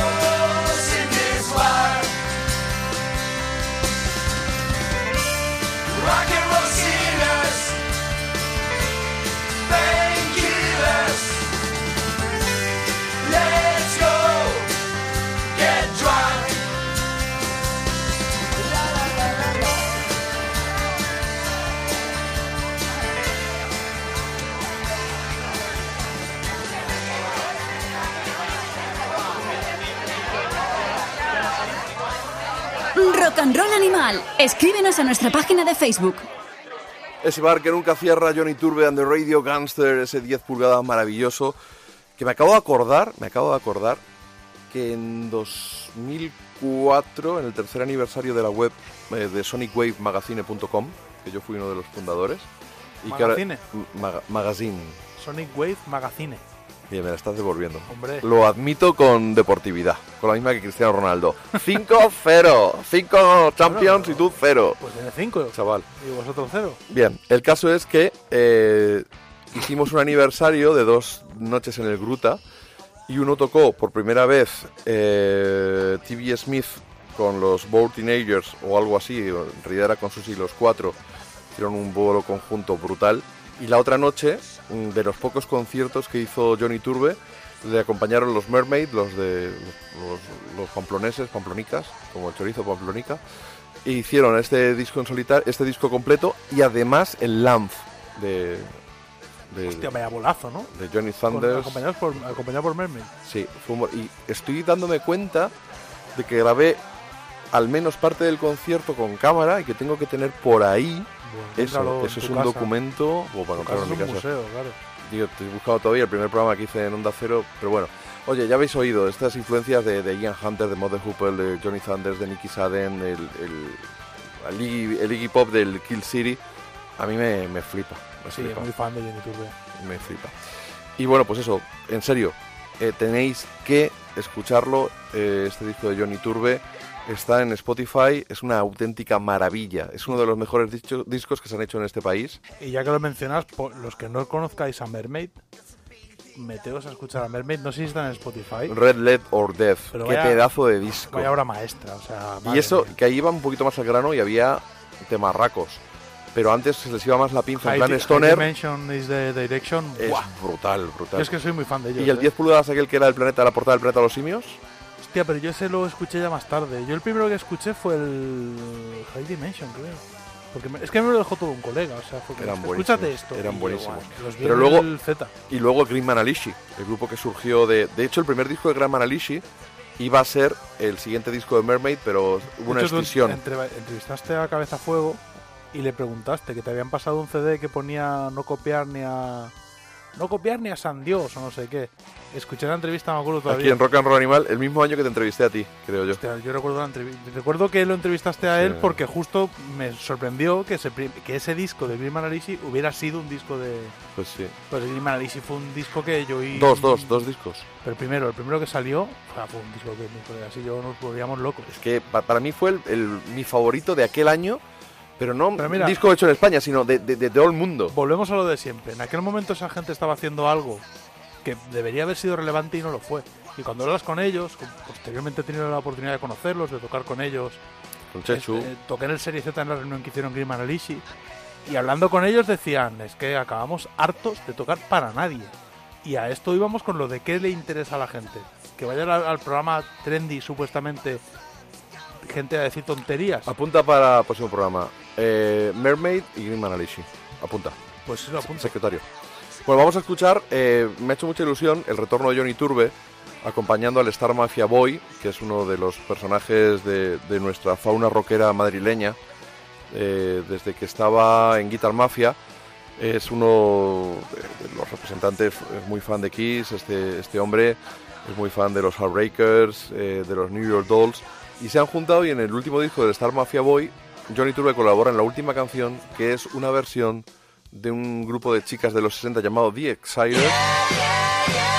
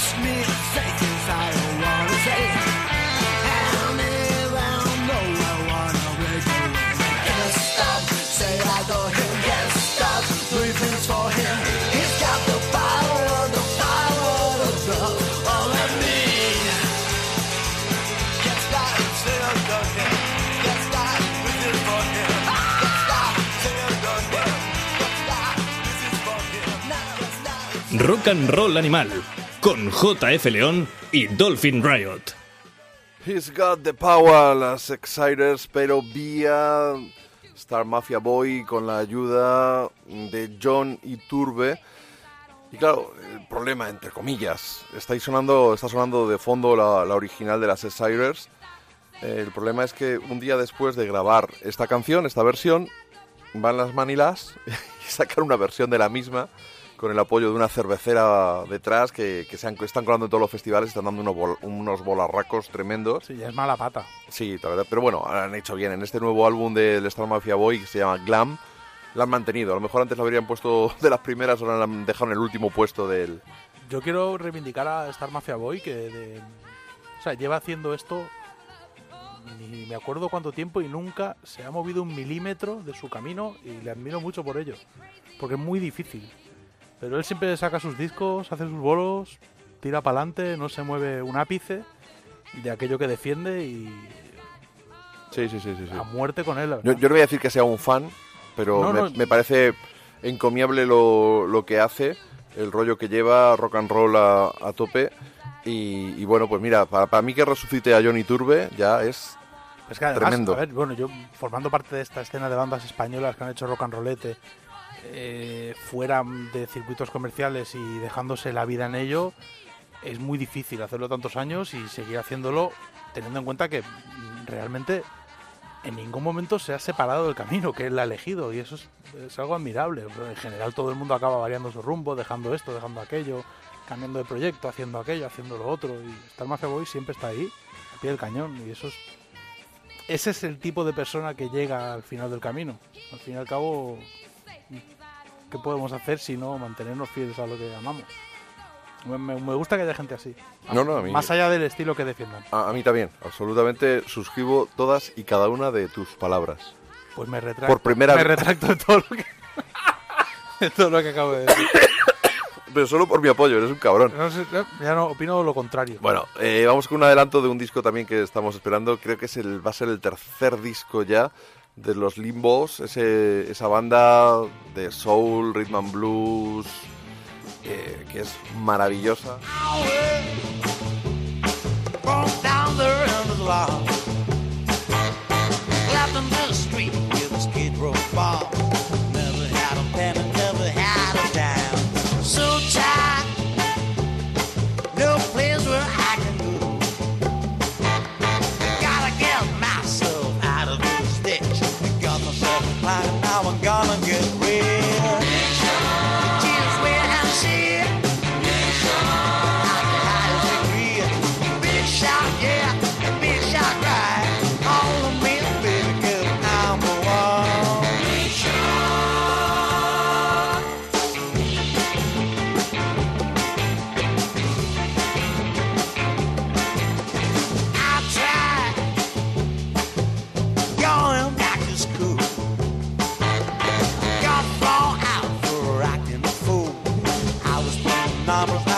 I was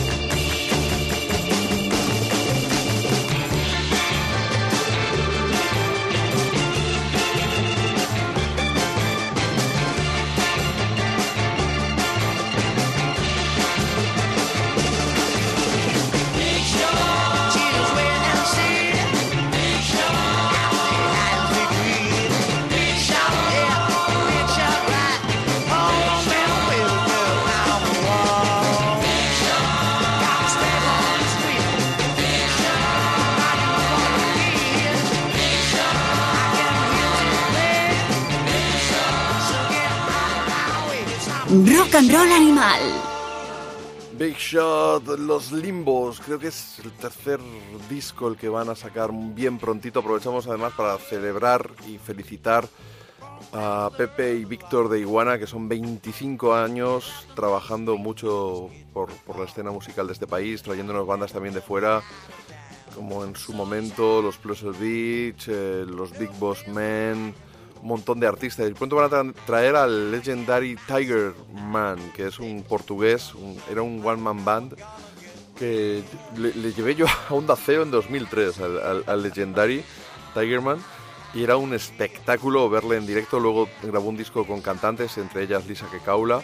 Vamos, un, un auténtico puntazo. Y nos vamos a ir a Donosti, al Mojo Working, un festival, el Donostia Rhythm Blues, Rhythm Soul Festival, que se va a celebrar el 15 y el 16 de marzo, que van a estar The Cookies, Winfield Parker, Acats, eh, las Dixie Caps y Thelma Jones.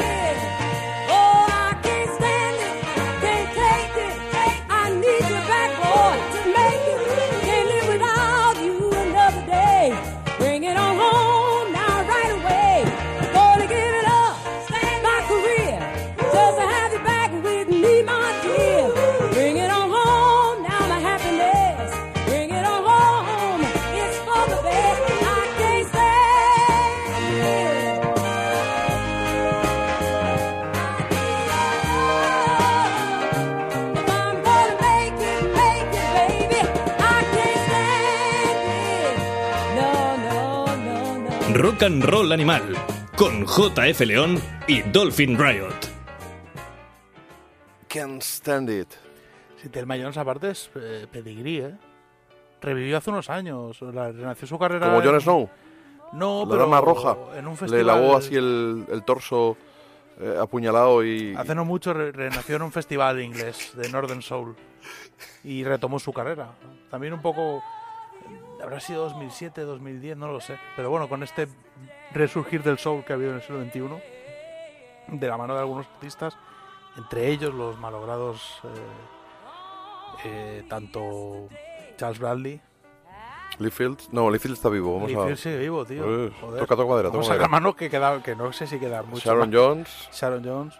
Sharon Jones y Charles Bradley fueron dos puntas de lanza. De Dapton Records. Poéticos. Yo ya no ficharía por ese sello.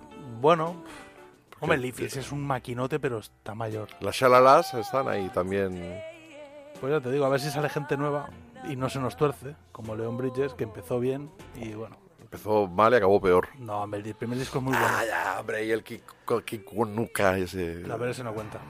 Banda de Ese nunca ha sido un artista de soul. Escucha esta música de fondo. ¿Sabes lo que significa? Que llega.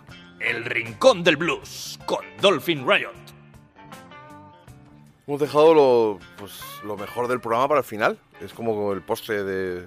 El postrecito ahí, la tartita Ah. de la New York Cheesecake, fantástica. La mantequita colorada del programa. El Rincón del Blues y la entrevista a Riverboy.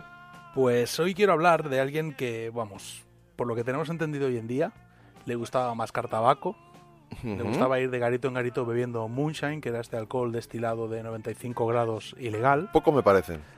poquitos eran, provocando al personal y siempre con una pistola o una navaja escondida entre su indumentaria por si se torcía el asunto. Sin más dilación vamos a escuchar primero A Santi Abascal. a Santi Abascal, a ver qué tal os parece.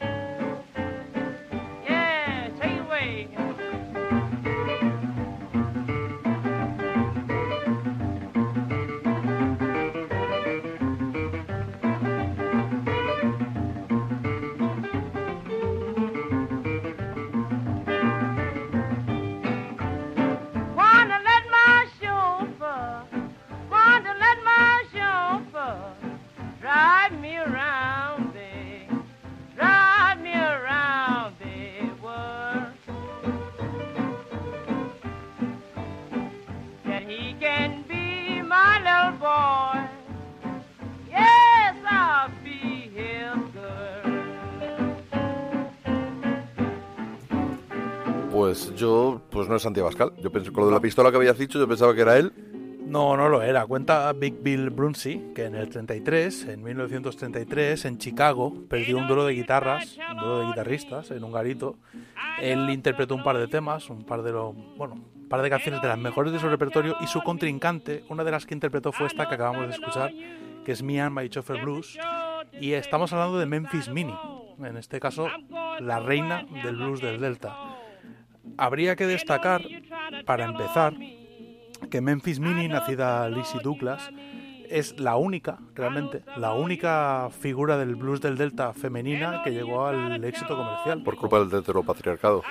Pues la verdad Que es lo sí. había, evidentemente. O sea, Ten- hay que tener en no es fácil, ¿eh? Tengamos en cuenta que ella desde niña se dio cuenta de esto y de hecho cuando era una niña se hacía llamar a sí misma Kid Douglas, eh, chico en inglés. Fue la, eh, la mayor de 13 hermanos y tuvo una vida complicada como todo el mundo. Ella nació en Luisiana pero creció en Mississippi, a unos 30 kilómetros de Memphis, eh, a través de la, de la ruta 61. Y a la edad de 13 años dijo yo hasta aquí. O sea, yo no voy a ser ama de casa, no voy a ser la madre de mis hermanos, ni voy a ser granjera. Y hizo el petate y se largó. Que os follen. Uy, perdón. Bueno, fue a dar con Willie Brown, un viejo conocido de este programa del que hemos Sí. hablado bastante. Su primera pareja conocida es Willie Brown. Por lo tanto, se supone que a- a- las fechas te cuadran para que conociera a Robert Johnson. No se sabe si conoció a Robert Johnson. Tengamos en cuenta que hay mucha leyenda sobre quién conoció a Robert Johnson y quién no. Lo que sí que estamos... Tendrías que hacer un libro sobre Robert Johnson, tío. Sí, podría. Lo que sí que estamos seguros es que Willie Brown fue su primera pareja y ellos actuaron juntos durante bastante tiempo. Willie Brown es un mito donde los haya por su asociación con Charlie Patton, por su asociación con House y por ser esa persona a la que nombra Robert Johnson precisamente en Crossroads, ese amigo del que habla al que hay que avisar en caso de que Robert quede atrapado en la oscuridad de un cruce de caminos en el Mississippi que lo que de verdad le daba miedo es que lo lincharan, no tanto el, el. El demonio. Y Memphis Mini, mm, al parecer, era una reina de la guitarra. Willie Moore, que también hemos hablado de él, es el padrastro de John Lee Hooker, el que le robó la mujer al reverendo Hooker, padre de John Lee, y consiguió llevarse a su chiquillo de los todos los hermanos que tenía John Lee Hooker. El único que se fue de casa fue él con su padrastro y su madre por el único hecho de que Willie Moore era guitarrista y le dejaba tocar la guitarra. El reverendo Hooker le tenía prohibido meter la guitarra en casa porque era un instrumento del demonio. Pues este tal Willie Moore es uno de, lo que nos, de los que nos ha llegado a contar eh, o, eh, a través de sus palabras. Hay que decir que es bastante complicado saber exactamente los testimonios de Willie Moore, si son ciertos o no, porque de él no se sabe prácticamente nada y no hay grabaciones, tampoco hay fotos. Hemos, han llegado hasta nosotros testimonios y lo que de él ha contado su, su hijastro. Pero bueno, él cuenta que se cruzó en la etapa en la que era novia de Willie Brown con Lizzie Douglas, con Memphis Mini y era una reina de la guitarra. Era la única guitarrista de blues del Delta, mm, estilísticamente hablando. Ella era una guitarrista y una cantante más puro estilo de Charlie Patton, de Robert Johnson, eh, de Son House, era una más y de hecho una de las grandes. Llegó a hacer 200 grabaciones y llegó a convertirse en una auténtica vendedora de discos. Vendía como churros. Grabó pues, este Mia My Shuffle Blues, pero casi 200 grabaciones de ella, siempre o casi siempre con sus maridos, eh, los que fue teniendo circunstancialmente. Pero siempre llevó la voz cantante. Digamos que grabas conmigo porque yo te dejo. Grabas tú conmigo, no yo contigo. Así como Charlie Patton grabó con Berta Lee, que era su mujer, y en realidad de Berta Lee lo único que nos ha llegado es mm, su trabajo junto a Charlie Patton y poquísimo más. En el caso de Memphis Mini, por decirlo hablando en plata, mandaba su coño. Y esto es... ¡Ole! Uy, lo que ha dicho. pero es importante porque es la única. Es decir, no vamos a encontrar otra figura Bessie Smith. femenina. Pero es que no del blues del Delta. Ah, vale, perdón. Hay que... Tampoco. Ma Rainey, que Ma Rainey no es la... no doy una, tío. Sería la madre del blues. Es considerada la madre del blues. Eh, Bessie Smith es la emperatriz del blues.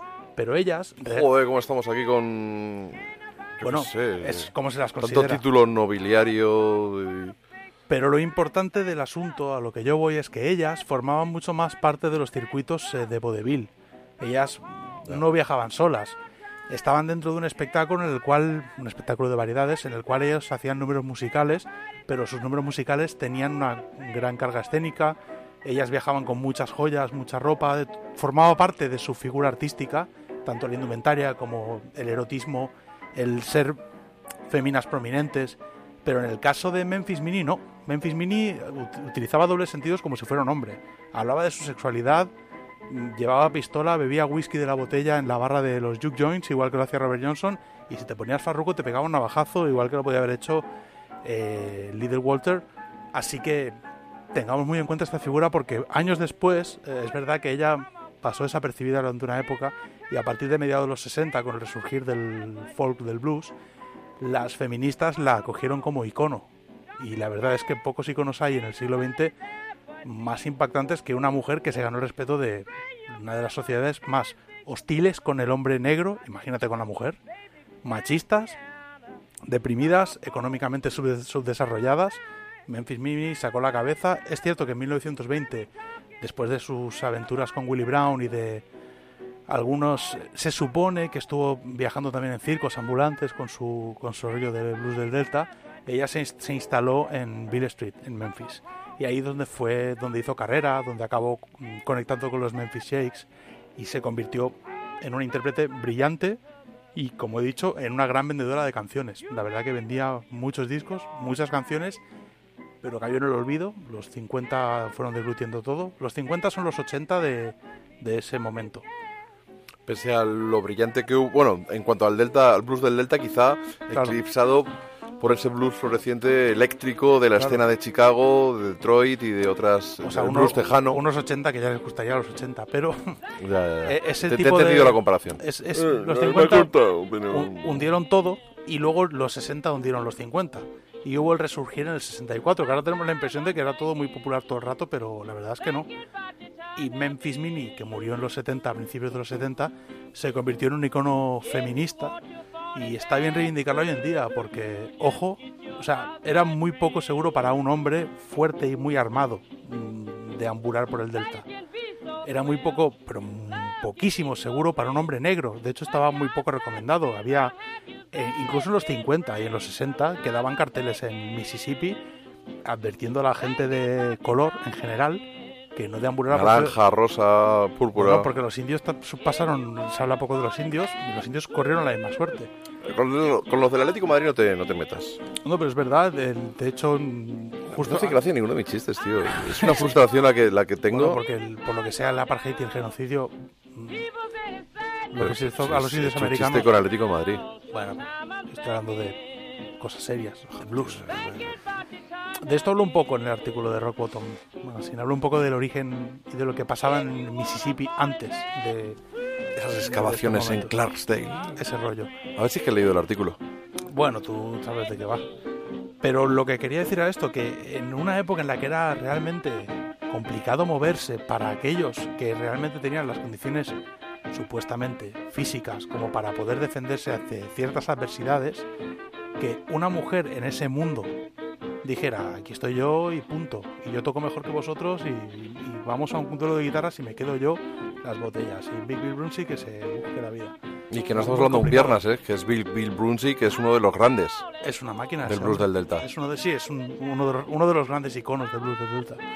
Pero aquí está Memphis Mini, estuvo en Chicago grabando, vivió mucho tiempo en Memphis, dio la vuelta a todo el sur tocando la guitarra y cantando y ha llegado hasta nuestros días como un icono de la lucha y el empoderamiento de la mujer, así que ya era hora de que en este programa, que tanto hablo de hombres, hablara de una mujer y la que a mí más me gusta, que es en este caso Memphis Mini, precisamente la particularidad de que haga realmente blues del Delta. O sea, que tú te pones a escucharla. Y lo único en lo que se diferencia, por ejemplo, de Charlie Patton es en el timbre, porque es una mujer. Pero en el resto, podrías estar escuchando Charlie Patton, una grabación de él, entonces, O viceversa. o viceversa. Me parece muy, muy reivindicable, me gusta. Y aparte coincide que también, por lo que sea, no suele ser a, a quien se menciona. Normalmente son Ma Rainey y Bessie Smith, las dos grandes mujeres del blues de las que se habla. Bueno, ya que has abierto la espita femenina en este rincón del blues, este afamado eh, lugar radiofónico que te va a llevar pues, pues al estrellato, sin A- duda. A, la cárcel. Eh, pues esperemos que nos hables algún día de Ma Rainey, otro día de Bessie Smith, de Tad James, de Coco Taylor y de muchas otras Rainey, damas del blues. Además de la madre del blues, fue la que descubrió a Bessie Smith. Pa- Pues- pasó con su espectáculo por la ciudad en la que vivía Bessie Smith con su familia y le dijo, No, vente que- pa' no, acá". no quemes, no quemes, no quemes. Vamos, Tuvieron relación, se supone que sexual, bueno, Sí. pues fantástico. para la época muy, muy, muy Muy moderna. avanzadas, me parece fantástico. Hoodoo Lady Blues es nuestra despedida de este rincón del blues.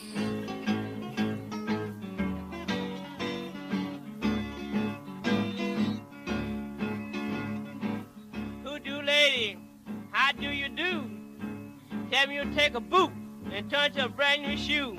But don't put that thing on me. Don't put that thing on me. Don't put that thing on me, cause I'm going back to Tennessee. Oh, Hoodoo lady, you turn water wine. I've been wondering where have you been all this time. I'm sitting here broke, and I ain't got a dime. You ought to put something in these dukes of mine, but don't put that thing on me. Don't put that thing on me. Don't put that thing on me, cause I'm going back to Tennessee. Boy, you better watch it, cause she's tricky.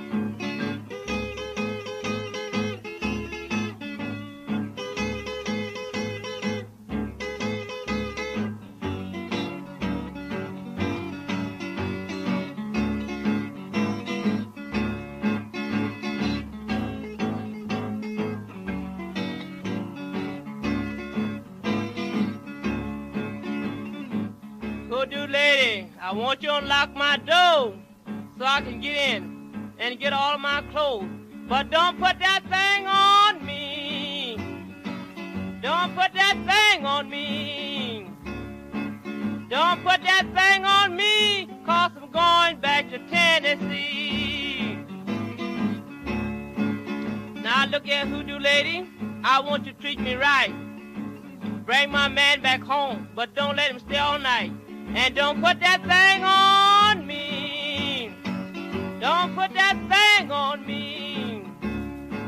Don't put that thing on me, cause I'm going back to Tennessee.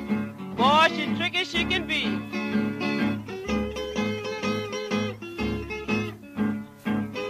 Better watch her too.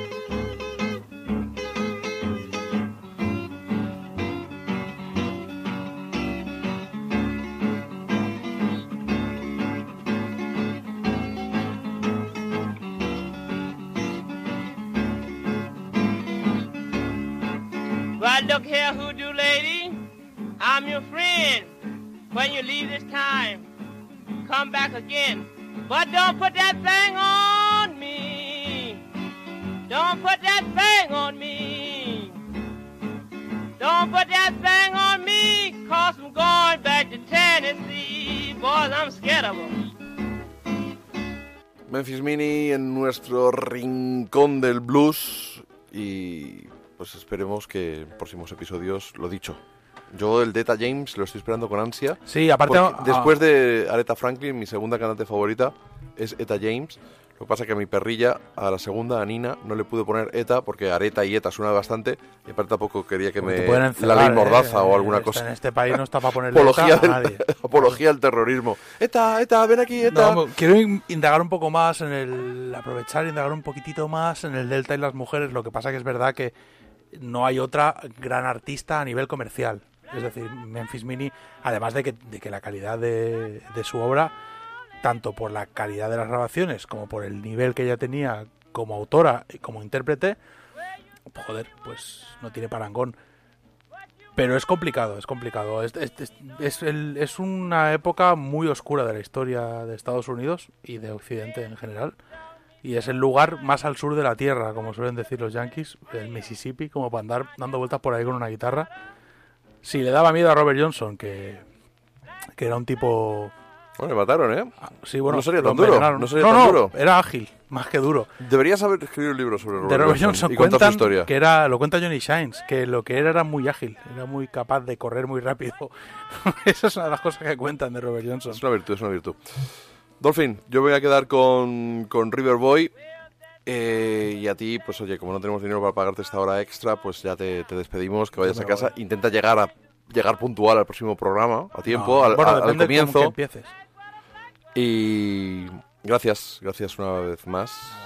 Nos quedamos Riverboy y yo y escuchando este A Riddle in a Pocket, que es como se abre el álbum de debut de este nuevo proyecto.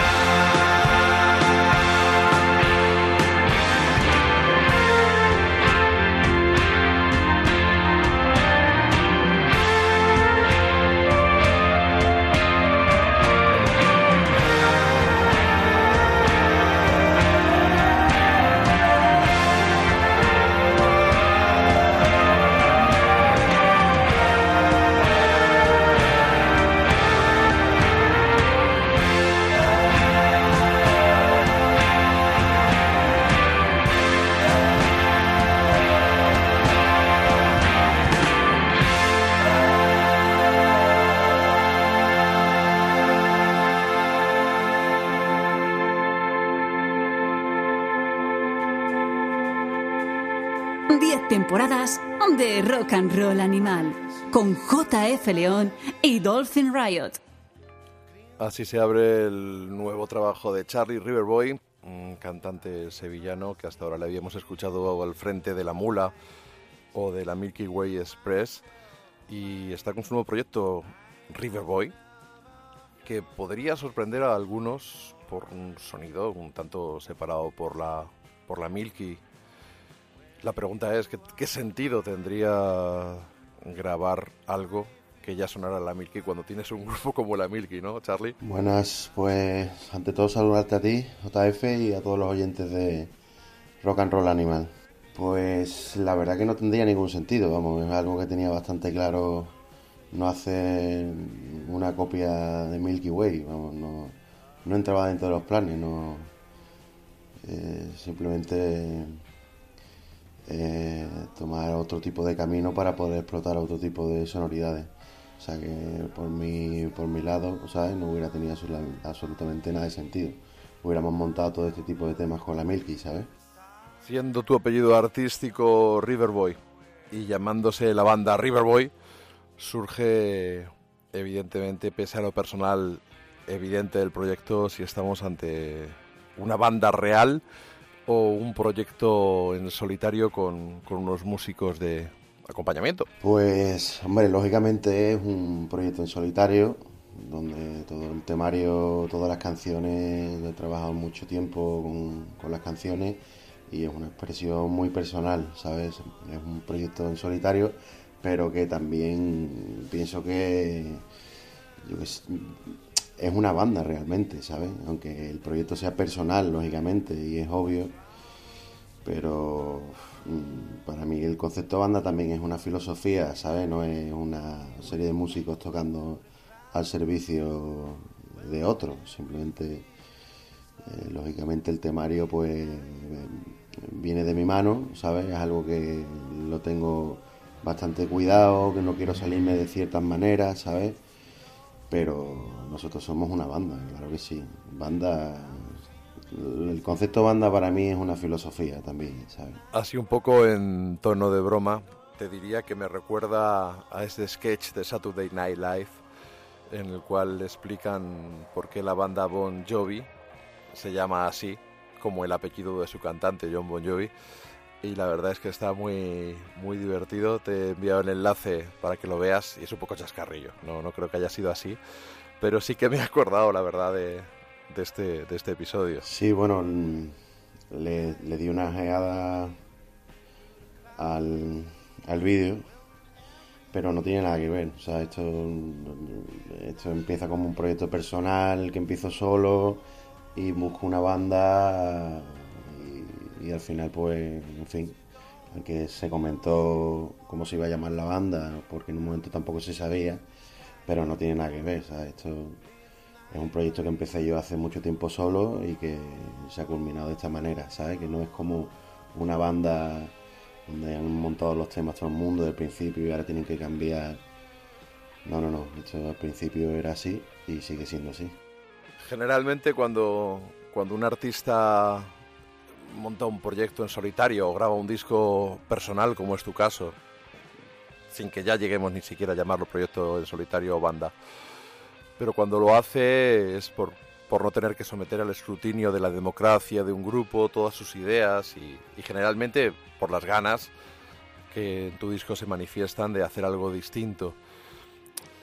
De ahí que me choque un poco, ¿no? El, el sentido que de que defiendas un poco el concepto de, de banda, porque lo normal es cuando sales de una banda para hacer algo muy personal, es que digas claramente que se trata de, de un proyecto en solitario con, con sus ventajas e inconvenientes.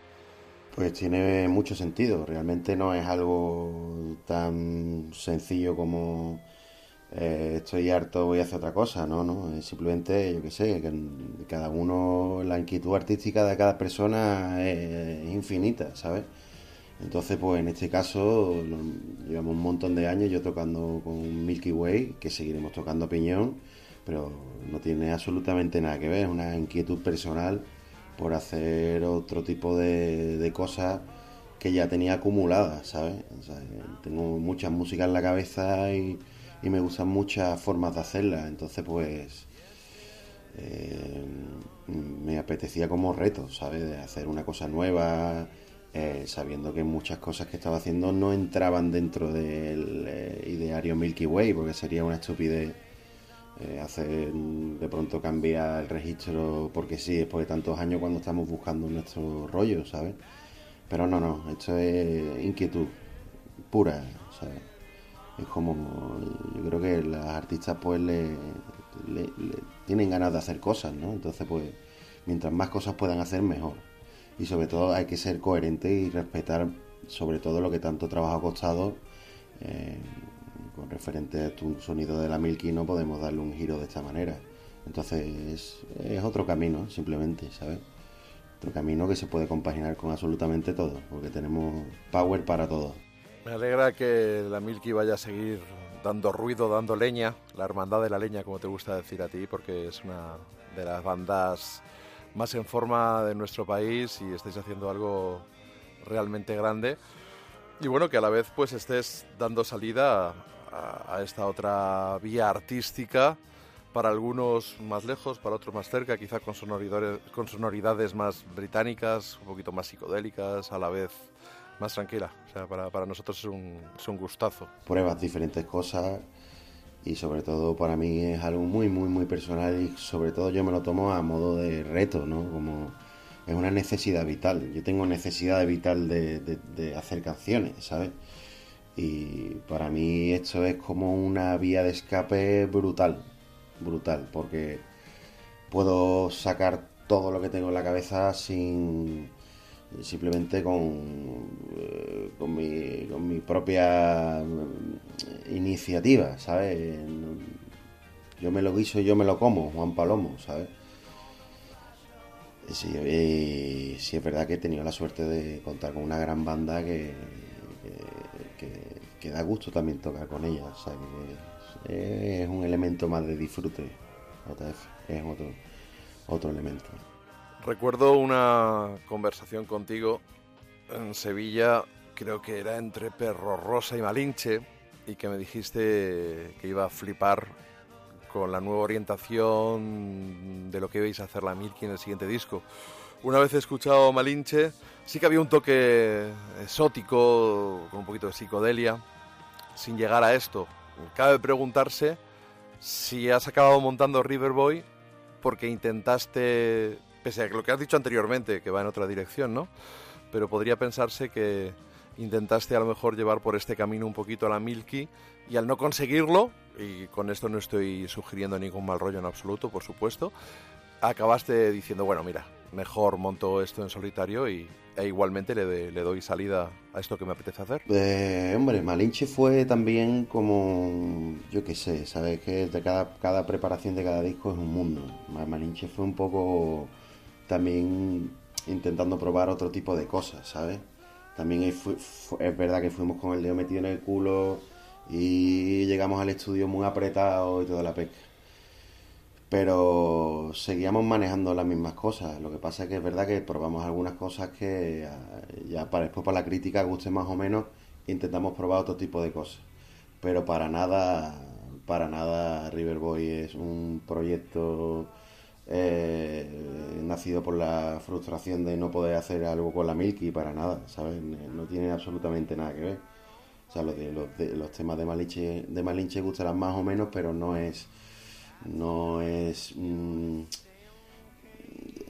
no es un, un sitio donde se llevan canciones y, y no llegaron a funcionar. A mí es un disco que me gusta bastante. Cierto que Perro Rosa me gusta bastante más, pero para nada es para nada hubo ese tipo de experimento como tú dices, ¿no? Ahí estuvimos todos codo a codo. Es cierto es que, se- que cada uno pues trabajó su parte de las canciones, pero para nada es eso. Riverboy es otra cosa salida desde punto de cero y sin ningún tipo de frustración ni nada. Es simplemente la gana de hacer otro tipo de cosas y, y es la inquietud, la inquietud eh, artística, JF. Es que eso es algo tan individual que, que, que quema, ¿sabes? Quema muchas veces. En la hoja promocional se menciona a Kevin Ayers, a los Kings, otras bandas británicas, a la psicodelia. Y me pregunto si hay, más allá de estas influencias musicales, que me gustaría profundizar en ellas y que me contaras algo, si también hay pues esa conexión con la India, un país al que tú viajas con cierta frecuencia, y al igual que a Josh Harrison le marcó y empezó a hacer, eh, a llevar a, a los Beatles en, esa dirección, aunque si bien son uno de los grupos que por supuesto lanzaron la psicodelia, no, no fueron los únicos. Me pregunto si en ti las influencias son estrictamente musicales o también existe esta eh, vivencia, este enriquecimiento personal que te da el viajar y conocer otros, otros lugares remotos, en este caso, y exóticos. Pues la verdad que es, mm, es una mezcla de todo, tío. Es una mezcla de todo. Lógicamente los viajes en India, como yo estuve también y estoy, vamos, estoy metido mucho en la música india. eh, estoy intentando tocar sitar desde hace bastante tiempo y, y una de las cosas que me llamaba mucho de la música india es la espiritualidad, esas cosas etéreas eh, que también evocan mucha psicodelia, ¿no? Y es una mezcla también de eso y también muchos discos que me he empapado, ¿sabes?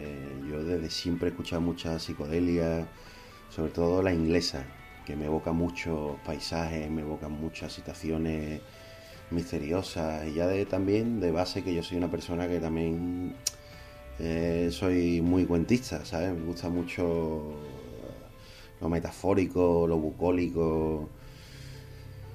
Y es por eso también, ¿sabes? Que quería sacar algo así plenamente así, porque es que me apetecía un montón contar ese tipo de historias y, y reflejarla en canciones, ¿no? Y al final yo creo que es una mezcla de todo. Es una mezcla de, de estar jugando con diferentes cosas, ¿no? Y, y también, como tú dices, pues esos tintes de la música india, pues quieras que no, también me, se me han metido dentro, ¿sabes? De hecho, algunas canciones que saldrán para el segundo disco llevan citar, que no entraron en este disco porque porque ya se nos iba a ir de madre, ¿no? Pero sí, sí, sí, totalmente. Me, me ha- me ha influido bastante, pero también me ha influido bastante eh, todo el ideario psicodélico clásico inglés, ¿sabes? Que es donde yo me he basado bastante, ¿sabes? Más que en la americana, me he basado más en la inglesa. ¿Alguna influencia más? Quizá algo también de folk, eh, Pentangle, Fairport Convention, que también Led Zeppelin lo reciclaron a, a su manera, incluso Bert Jansch. Eh, la verdad que el- como fan de la música que eres y, y bueno, viendo la tienda de discos que tienes y siendo yo también fan de la música, hay tanto bueno donde, donde inspirarse y que aunque no busques inspiración acaban acaban dejando dejando mella y yo yo no soy artista yo no soy creador yo no soy músico pero entiendo que cuando lo eres es muy difícil mantenerte totalmente ajeno a ello y es mucho más honesto reconocer esa Pues la verdad que para, para empaparte en un proyecto creativo tienes que empaparte también de mucha música y de, y si te interesa pues de literatura, ¿sabes? Y para meterte en la película, porque todo esto de la música realmente es como una dramatización de, de las cosas, de la vida, de ver tal y como ves tú también muchas cosas o historias que quieres contar. Yo en mi caso me he empapado muchísimo. Para mí Pete Delo ha sido fundamental.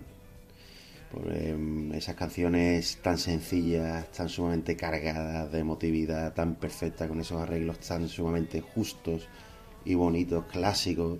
A mí ese disco a mí me abrió Pete Delo and Friends, que se llama el disco, me abrió a mí un camino enorme. También me empapa mucho Bill Fay, los Beatles por supuesto, Kevin Ayers también a tope. Eh, y también de grupos actuales también como Jaco Garner que me gusta bastante, como una especie de barretiano actualizado con una atmósfera maravillosa y también pues los buenos discos de Jonathan Wilson que también han aportado bastante y es algo que también a mí me, ha llamado bastante la atención y, quieras que no hay que escuchar para, para, tomar determinados caminos entonces escuchar música y este determinado de música, determinado tipo de música me ha ayudado bastante. Cierto es que también o sea, los cantantes folk siempre, siempre están ahí, o sea, que es como algo que es, que es como una línea transversal que corre detrás, por mucho que transforme lo nuevo que estás haciendo, ¿no? También hay mucho de folk también en lo que hago, pero como una, un poco transformado, ¿no? Un poco más ácido. Pero sobre todo es eso. Me, empapa mucho de la forma que tienen, que han tenido los ingleses, tío, de, hacer este tipo de música atmosférica, ¿no? Que siempre han sido unos maestros y, y la verdad es que me ha servido bastante. También leyendo, por ejemplo, en el disco también, le- leyendo The Wind, The Willows de Kenneth Graham, eh, también pues me salió un- una canción, ¿sabes? Es increíble que con un libro, cuando terminas de leerlo, eh, puedas mm, hacer una canción con los sentimientos como tú te los imaginas, ¿sabes? Como una especie de magia, de brujería. Pero sí, más o menos es lo- lo que te he contado.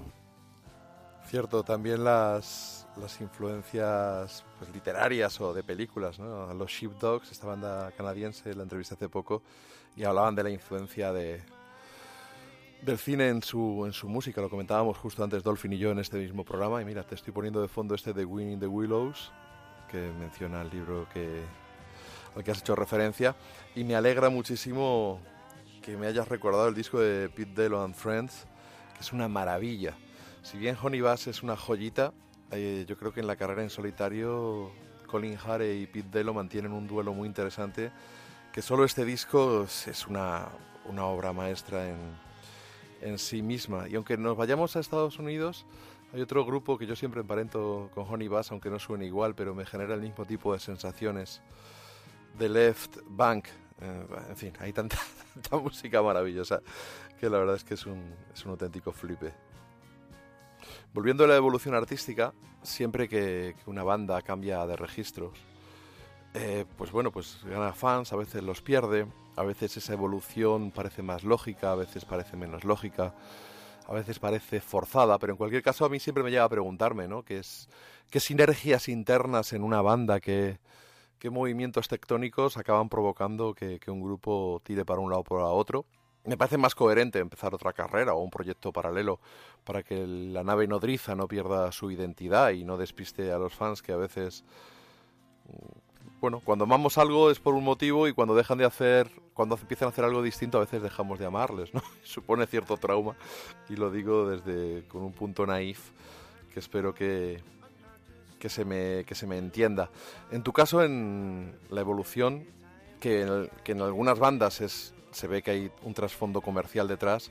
En tu caso yo creo que es evidente que, el, único motor que, tú tienes es el, artístico y expresar lo que llevas dentro. Es así totalmente, es una ambición puramente 100% artística. Es una auténtica necesidad de, de- de poder hacer más cosas, ¿no? Lo comercial realmente para mí está en un quinto plano. Lógicamente es importante porque ayuda más a que tus canciones lleguen más lejos o que tengan más trabajo. Pero para mí yo me metí en esto de la música por necesidad, porque realmente me hace feliz, porque es algo que necesito. Pero para mí ha sido puramente artístico. Una necesidad gorda. Y creo, la verdad, que debería ser así siempre, ¿no? La música muy pensada se nota, al final se nota. Y al final, pues, no sobrepasa el, examen del tiempo, ¿no? Pero a mí ha sido puramente artístico y, la verdad que con el resultado estoy súper contento porque he conseguido sacarme esa espina de ahí. Sí, la verdad es que hay, hay algunas evoluciones musicales que, que suenan un poco, cantan un poco, ¿no? Que van dirigidas a, a lograr una mayor popularidad, sobre todo cuando cambian de idioma al castellano, cuando además casualmente fichan por un sello un poquito más potente o por un manager o algo. Y ojo, por otro lado me parece algo absolutamente digno que alguien sea músico y quiera vivir de ello. Eh, ahora están muy denostadas las bandas de versiones, aunque están gozando una, de una gran cantidad de, de éxito. Pero bueno, me parece que es, que es algo, una elección personal que, que todos deberíamos respetar y me imagino que, que coincides en esto con, conmigo. Pues la verdad es que mm, el- con respecto al castellano yo no tengo cerradas las puertas, ¿sabes? Tengo un par de proyectos así, así de un, un par de temas sueltos eh, compartidos con, con algún artista que espero que llegue a buen puerto y sal- salga lo antes posible. Pero yo no cierro las puertas a nada. Lógicamente yo hago lo que me sale momentáneamente, ¿sabes? No sé lo que me apetecerá hacer en el futuro. Pero yo creo que al proceso creativo no hay que darle, no hay que cortarle las alas, ¿sabes? Si te sale, hazlo y si no te sale, pues no te, no te sale. Y no lo hagas, ¿sabes? Pero sí, no descarto, la verdad que siempre es algo que piensas, ¿no? Decir, bueno, podría sacar algo con tu lengua materna alguna vez, ¿no? Y la verdad que he empezado así un poco a moverme y, y verme un poco y hacer algunas cosas piloto, ¿no? Para verme qué tal, ¿no? Porque sí que es un salto grande, pero la verdad, si yo hubiera querido hacer este disco en castellano, lo hubiera hecho en castellano, pero no me ha salido, tenía, tenía eso acumulado pendiente y me salió así, así que en el futuro ya veremos, ya hablaremos en el futuro, JF. Ahora que somos muy pocos los que desgraciadamente compramos discos, o más bien desgraciadamente somos muy pocos los que compramos discos, eh, en es- pequeñas excepciones la aspiración comercial es realista o se sustenta a la hora de pretender vender muchos discos. Y casi cuando una banda ve algo de dinero es gracias a los directos. No obstante, y partiendo de la premisa de esa necesidad vital que, que tú has plasmado en varias respuestas a la hora de, de plantear tu, tu música, ¿qué aspiraciones tienes? Eh, ¿qué- ¿Algún objetivo, algo a lo, a lo que te gustaría llegar que sea más o menos realizable? Pues mis aspiraciones realmente son muy claras. eh, poder seguir haciendo lo que más me gusta y seguir grabando discos y seguir haciendo música y con la premisa de que esto no, primero que no me cueste dinero, ¿sabes? No, para nada, sino que, que se vaya financiando solo. Claro, pues claro que me gustaría alguna vez pues que esto me aportara unos beneficios económicos que me pudieran concentrarme solo en esto. Pero yo no le pido a la vida, no le pido nada. Yo sé que estoy haciendo lo que sé, lo que puedo y lo estoy soltando tal y como me viene. Entonces, pues para mí eso ya es un logro. Para mí yo veo la música como algo muy, muy, muy personal y como una necesidad de sacar muchos demonios fuera. Entonces, pues, a partir de ahí, que consigues hacer, que consigues grabar, que si consigues haciendo canciones, que sigues a tope con tu proceso creativo, en cuanto lo haces, ya has ganado. Ahora, todo lo demás que venga, pues ya es regalado. Ojalá que vengan, pero no me desconcentro yo en, en esa parte, ¿no? Lógicamente, pues siempre quieren más, ¿no? Pero no me desconcentro demasiado en, en eso. Me concentro más en el proceso creativo y, y en mi ojo crítico de saber que estoy aprendiendo y que estoy dando un paso más siempre, ¿sabes? Que no cueste dinero es interesante, aunque me temo que muchas veces no, no es del todo realizable. No está el chiste este de, de un músico, es un tipo que tiene 5.000 euros en equipo, que los transporta en un coche de 500 euros para cobrar 50 por un bolo. Pero bueno, ya chascarrillo aparte, que es una putada en realidad. Mencionas, creo que la hoja promo, no sé si la has escrito tú o quien la haya escrito, ¿no? Que es como si, que, creo que era Kevin Ayers visitando los Muscle Shoals Studios. Eh, teniendo en cuenta que lo crematístico casi está descartado, eh, por lo menos a nivel de, vivir bien de esto, ¿hay algún sitio, algún eh, productor fetiche, eh, yo qué sé, te gustaría ir a Muscle Shoals, ya es que lo has mencionado, o, o grabar con algunos músicos en los stacks, stacks recon- reconstruidos, o algo en particular que te, que te hiciera ilusión? Pues lo que realmente me- gustaría, más allá de trabajar con algún productor o algo, que bienvenido sea, ¿no? Sí, pero que, yo sé, tenemos una pequeña factoría aquí que estamos muy contentos con lo que estamos haciendo y los productos que estamos sacando. Eh, lo que sí me gustaría realmente es pegarme una gira por Europa, ¿no? Aquí en España hay circuitos, pero todos sabemos que también para este tipo de música es muy limitado. Entonces sí me gustaría pasar la frontera y estar... mm, Me gustaría más tocar fuera, ¿no? Por Europa y que se viera lo que estamos haciendo y que, que vieran estos timbres que sé que están muy acostumbrados también. Entonces, para mí ahora mismo, si tú me preguntas eso, más allá que un productor o grabar, pues, lógicamente, pues grabar con que el show sería la polla, pero vamos a ser un poquito consecuentes y eso no, vamos, es algo que es casi improbable. Así que yo me quedo con, con que me gustaría salir fuera, la verdad. Una buena gira y que podamos enseñar todo esto. Antes de que se me olvide, la mula, ¿qué ha pasado? ¿Está en la nevera? ¿Ya no existe? ¿Por qué? Pues la mula a día de hoy no existe, lo dejamos hace un puñado de años porque, en fin, también vimos un poco el, el, fin ¿no? de- del ciclo. O sea, cada uno también con mucho trabajo, con- con sus bandas y todo el rollo y vimos un poco el final de esto. Pero sí es verdad que este año había como un cameo de intentarnos reunir para un concierto, un promotor de aquí de Sevilla. Y tenemos pensado, mm, o sea, yo no he podido entrar, no he sido partícipe de esa unión ahora mismo porque, porque estoy ahora mismo con el ri- disco recién sacado y ahora en composición también de, para el próximo disco de la Milky y hay mucho trabajo por medio porque la mula para ponerte a tono después de tantos años necesita bastantes ensayos y poner eso, hacerlo digno. Y la mula, ponerse al nivel de la mula eh, es un esfuerzo muy muy grande que exige mucho de ti. Entonces sí es verdad que, que hay un proyecto ahí para hacer nuestro famoso Funky Christmas, que lo hacíamos todas las navidades, un concierto, donde sorteamos una gran paletilla de jamón. Y siempre se nos ponía eso sold out, siempre.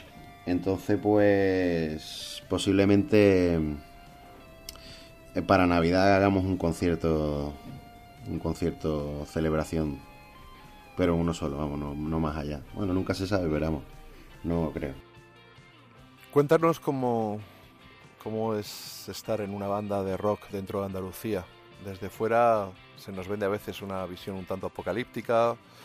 Los fans se quejan de que las giras, las giras de los artistas internacionales ciertamente bajan poco. Está la cuestión kilométrica. Hay veces que no bajan ni en Barcelona, ni, no, no bajan ni de Barcelona, se quedan en el País Vasco y no llegan ni a Madrid.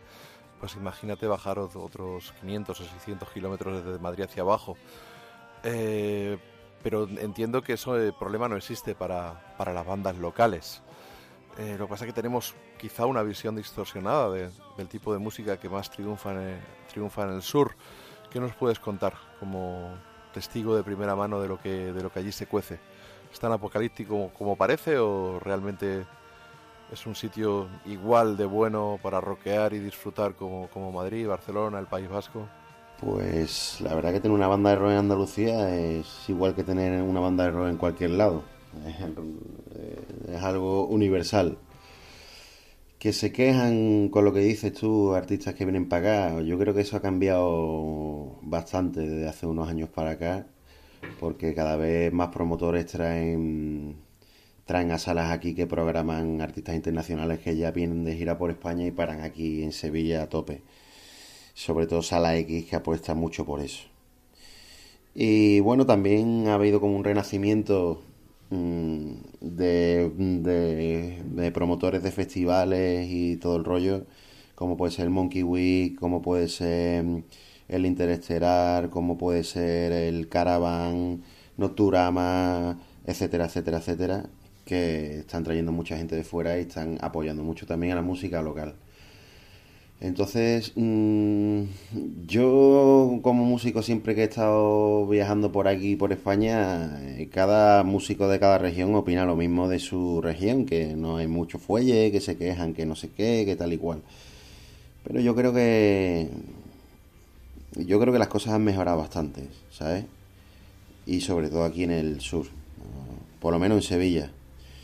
Seguro en Sevilla que soy mm, testigo de lo que está pasando bandas hay a tope de bandas muy muy buenas y ahora pues yo creo que se está poniendo un poco esto a nivel de promotoras y todo el rollo, un poco a nivel de la calidad de bandas que hay aquí, ¿sabes? Aparte de la tradición de las bandas sevillanas, eh, yo sé, desde Smash, a Storm, luego Pata Negra, luego y los Mercenarios, todos los que estáis saliendo ahora.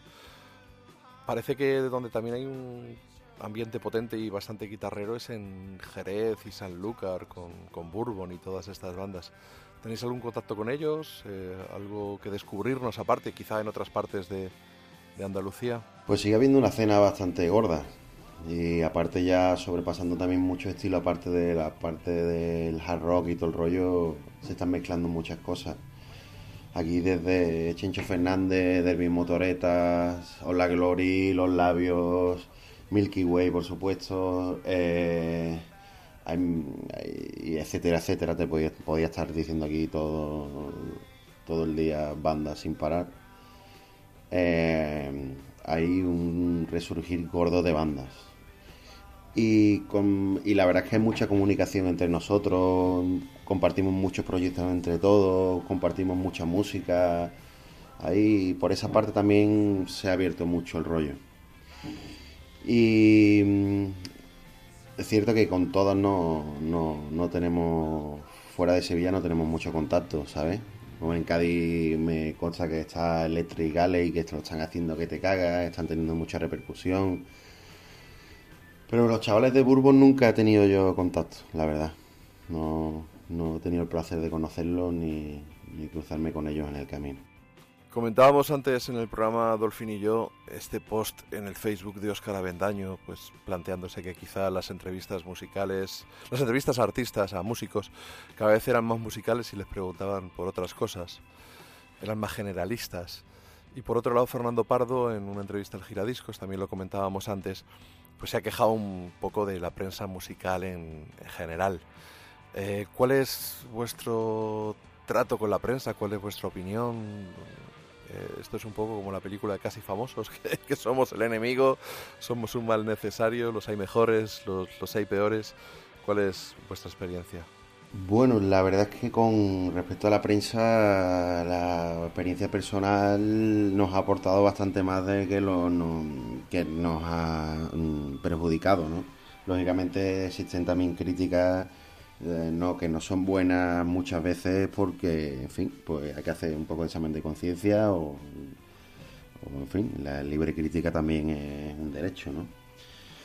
Pero a nosotros nos ha abierto más puertas que cerrarlas, ¿no? Y nos ha impulsado mucho en el rollo de poder tocar en festivales, que se nos conozca más y, y abrirnos muchas puertas, ¿no? Cierto es que hoy en día el internet es demasiado grande y hay muchos blogs de música y cualquiera puede opinar, ¿no? La crítica musical es algo que hay que tomárselo bastante en serio y no hay que ser eh, ilustrado ¿no? en, ello. Hay que escuchar mucha música, tener muchos referentes para poder comparar y hacer una crítica. Veo también que dentro de este mundo grande hay mucha hojana, hay mucho, en fin, hay un entramado comercial que está hecho y que eh, la misma prensa y las promotoras pues se lo montan y se lo guisan. Pero bueno, eso siempre ha existido, cierto es verdad que ahora existe más por internet, pero al margen de eso, a nosotros la prensa nos ha servido bastante dentro de la prensa especializada y nos ha ayudado y nos ha ayudado, nos ha motivado mucho, ¿no? Saber que gente pues que sabe bastante del tema, pues opina que hacemos las cosas bien y cuando no las hacemos bien, pues nos lo dicen y tomamos un poco de examen de conciencia, pero vamos, la prensa para nosotros nos sirve de bastante. En este post que te comentaba de- del Facebook de Óscar Avendaño, alguien, no recuerdo quién, comentaba que también el problema podría ser que, que, bueno, eh, los músicos, algunos músicos son músicos pero no son fans de la música, ¿no? Y, y es un poco más, más complicado preguntarles sin que se salgan de las respuestas cliché, que a los periodistas que nos tomamos esto en serio, pues la verdad es que nos acaba cansando, ¿no? Que nos den un tipo de respuestas que, que son sota, caballo y rey, y quizá yo, y, y, bueno, a lo mejor me estoy autodefendiendo, ¿no?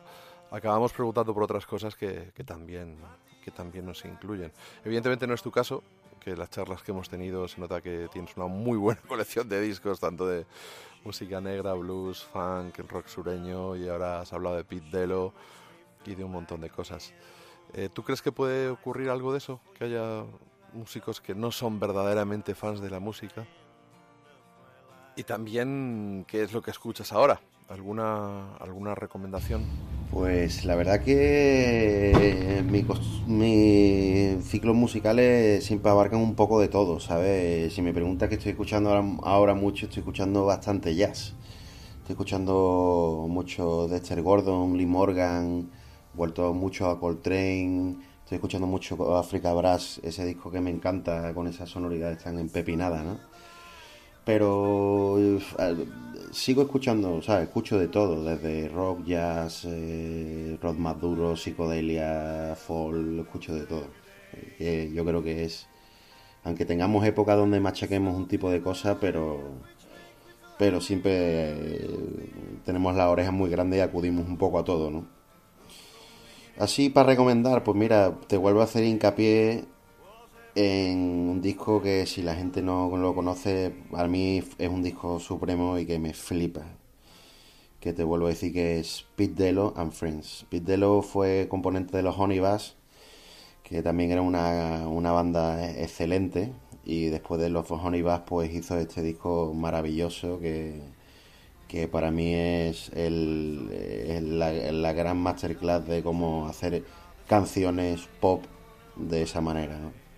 Entonces, pues yo recomendaría, sinceramente, podría recomendar muchísimas más cosas, pero recomiendo que escuchéis este disco que se llama Pete Delo and Friends. Por ir terminando, que tendrás cosas que hacer. Eh, con este disco has abierto una puerta hacia nuevos sonidos. ¿Crees que esta puerta en particular te lleva aquí y punto? ¿O es una puerta al exterior que te puede llevar hacia cualquier otro sitio? ¿O esos otros sitios los dejarías para otros, para otros proyectos? Pues la verdad es que no sé dónde me llevará, pero eh, lo que sí tengo claro es que he aprendido un... eh, tengo claro una manera de hacer las canciones y de construirlas y todo el rollo, ¿no? Que por lo menos en el siguiente disco se va a ver también reflejado. Pero no sé, no le cierro la puerta a nada, ¿no? También empecé esto como un proceso libre de creación donde no le cierro las puertas absolutamente a nada. Mientras sea lo que me salga de dentro, no lo voy a tener miedo, ¿sabes? Lógicamente sé que voy a ser fiel a las cosas que me gustan y por ahí no me da ningún tipo de miedo de hacer algo que realmente ni yo esté comprendiendo, ¿no? Me llevará a eso, a mí me llevará todo este camino a seguir aprendiendo cosas y seguir siguiendo este camino y, aprendiendo en él, que es lo más importante, ¿no? Y seguir haciendo canciones. Con, lo, con eso ya me conformo. Así que nada, JF, muchas gracias por todo, saludarte a ti, por toda la labor que haces de difusión de la música, por tu afición que se te ve que, que le pones un montón y se te agradece porque tal y como tal y como existen las bandas también por otro lado necesitamos también a la prensa. Así que un saludo muy grande a toda la peña de Rock and Roll Animal y a ti un abrazo muy grande, JF. Un saludo, chao. Muchas gracias Charlie por tus generosas palabras, pero bueno, yo creo que lo importante es lo que hacéis vosotros. Nosotros podemos existir o no. Lo importante es que existáis vosotros. Luego ya lo que podamos aportar algunos con, con ganas o con lo que sea. En fin, bueno, gracias, gracias, gracias de verdad. Mucha suerte con Riverboy, espero verte pronto en directo con, con este proyecto y por supuestísimo, larga vida a la Milky que la Milky Way Express sois muy, muy grandes y con eso no estoy diciendo que seáis más grandes que este disco ni mucho menos, que, que la verdad es que es una agradabilísima sorpresa y nos vemos. Señores de Rock and Roll Animal, aquí está esta charla que espero que disfrutéis, la vais a leer en el Rock Bottom Magazine prontito, espero que en, abril y son pequeños gustazos que nos damos desde aquí, desde Rock and Roll Animal eh, charlar con gente, con gente que admiramos mucho, mucho.